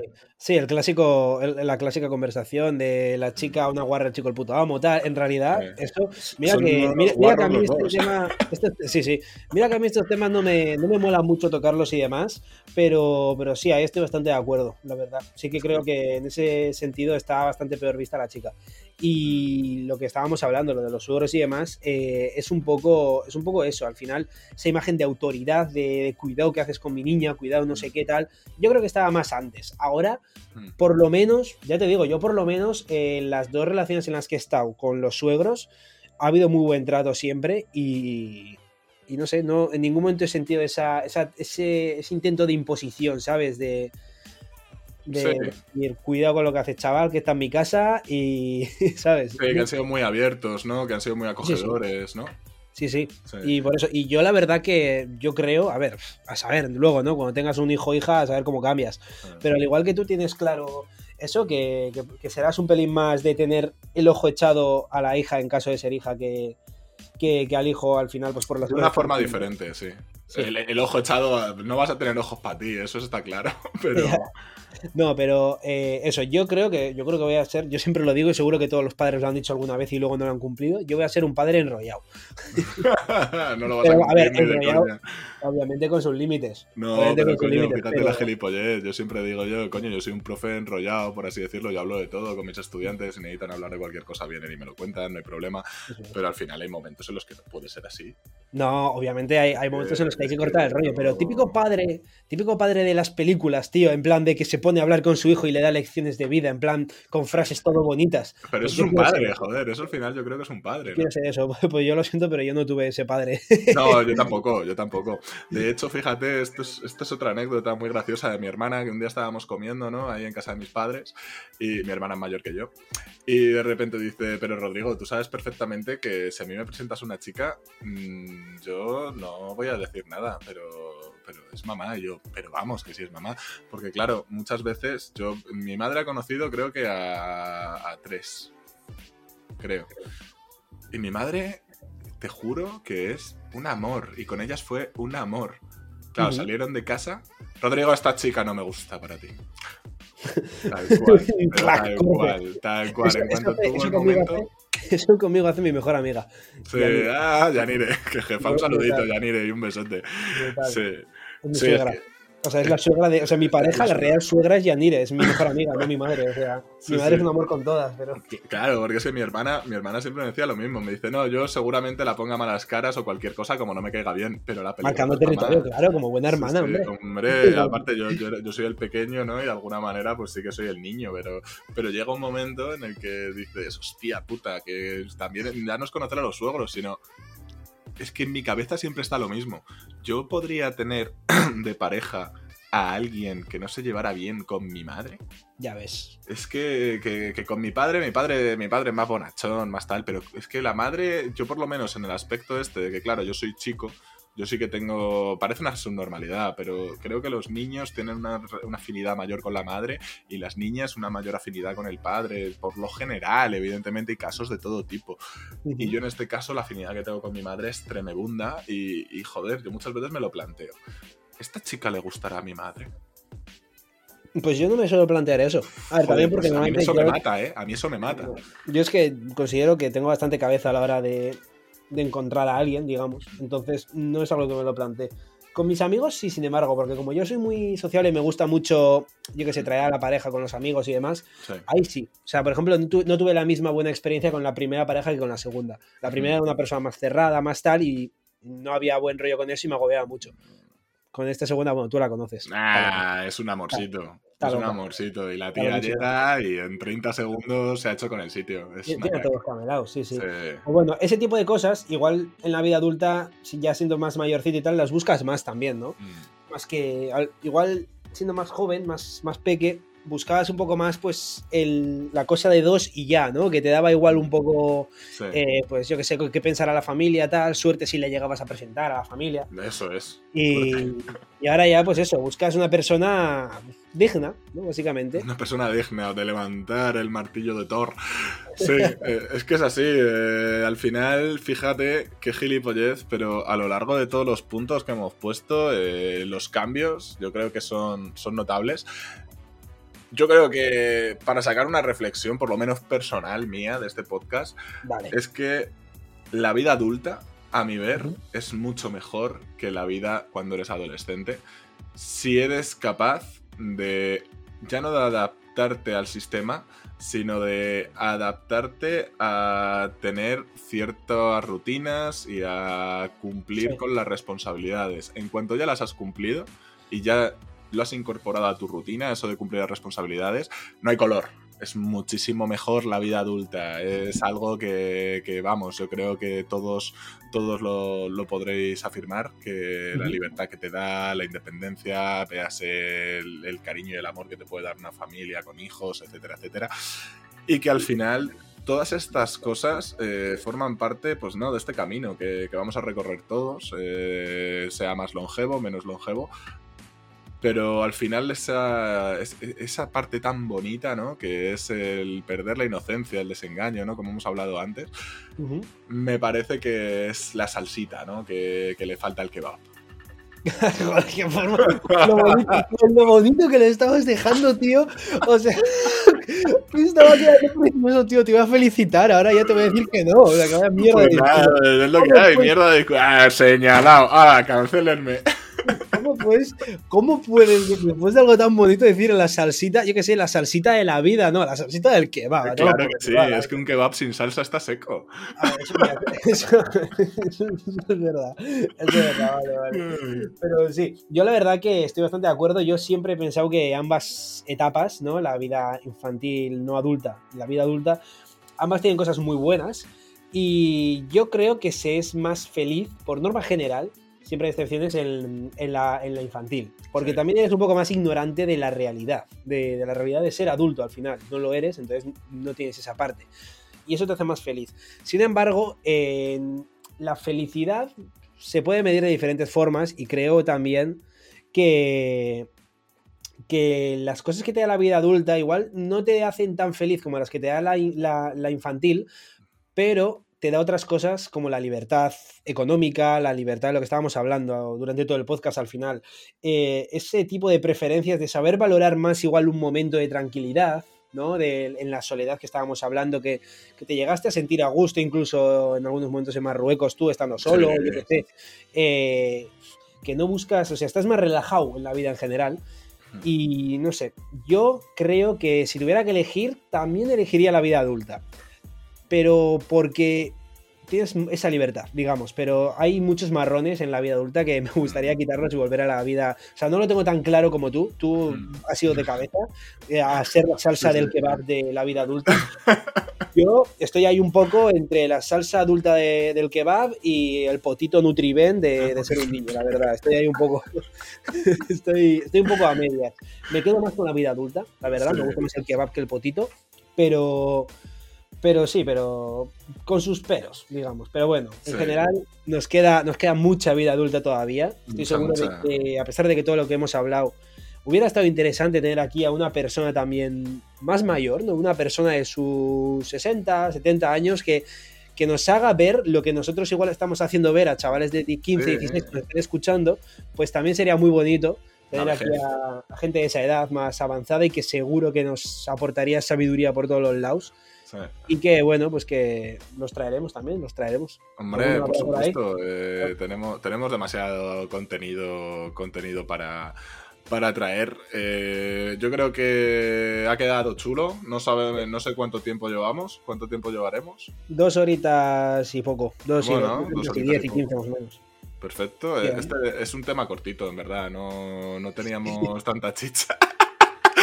Qué sinvergüenza soy. relajadito, la verdad. Qué sinvergüenza Creo que sería un puntazo que todos los que podáis comentar y demás, pues que nos deis vuestra opinión por un lado, qué os ha parecido el podcast y por otro lado, qué preferís vosotros, la vida potito o la vida kebab. Eso es, la salsa de kebab o el potito Nutriben. Eso es, básicamente, ¿en qué momento de vuestra vida estáis? ¿Qué momento preferís? ¿Qué valoráis de cada cosa? Creo que estos podcasts también están guay para, por un lado, eh, hacer que tú mismo eches tu vista atrás y ver qué fuiste y qué eres, que al final lo que eres ahora es por lo que quisiste ser en el momento en el que eras. le, ha, le, ha, quedado una correlación de tiempos espectacular. Ya, la verdad que no voy a repetirlo. Se queda para el resto. No sé si habrá alguna cosita más que quieras decir, Rodrigo. Mm, no, simplemente eso, que como siempre, eh, si tenéis alguna reflexión, nos la dejé, nos la compartáis, sobre todo en YouTube, en comentarios. Supongo que estaremos soltando tweets para que nos vayáis comentando cómo, lo veis vosotros. Eh, recordad darle un apoyo al canal, eh, estaremos muy agradecidos, un like, una suscripción, ya sabéis. Y nada, que por nuestra parte yo creo que nos toca irnos a comer, que ya va siendo hora. y, nada, que un, espero que lo hayáis disfrutado como nosotros, que nos dejéis vuestra valoración y que un besote bien fuerte. Un besazo enorme. Eh, por cierto, todavía iba, iba, a despedirme de vosotros, pero no tenemos un nombre. Ya lo pensaremos, pero bueno. sí, ya lo pensaremos, no os preocupéis. Propuestas abiertas. De momento, nuestros queridos oyentes sin nombre. Te le escuchas. Un besazo, equipo. Hasta luego. Chao.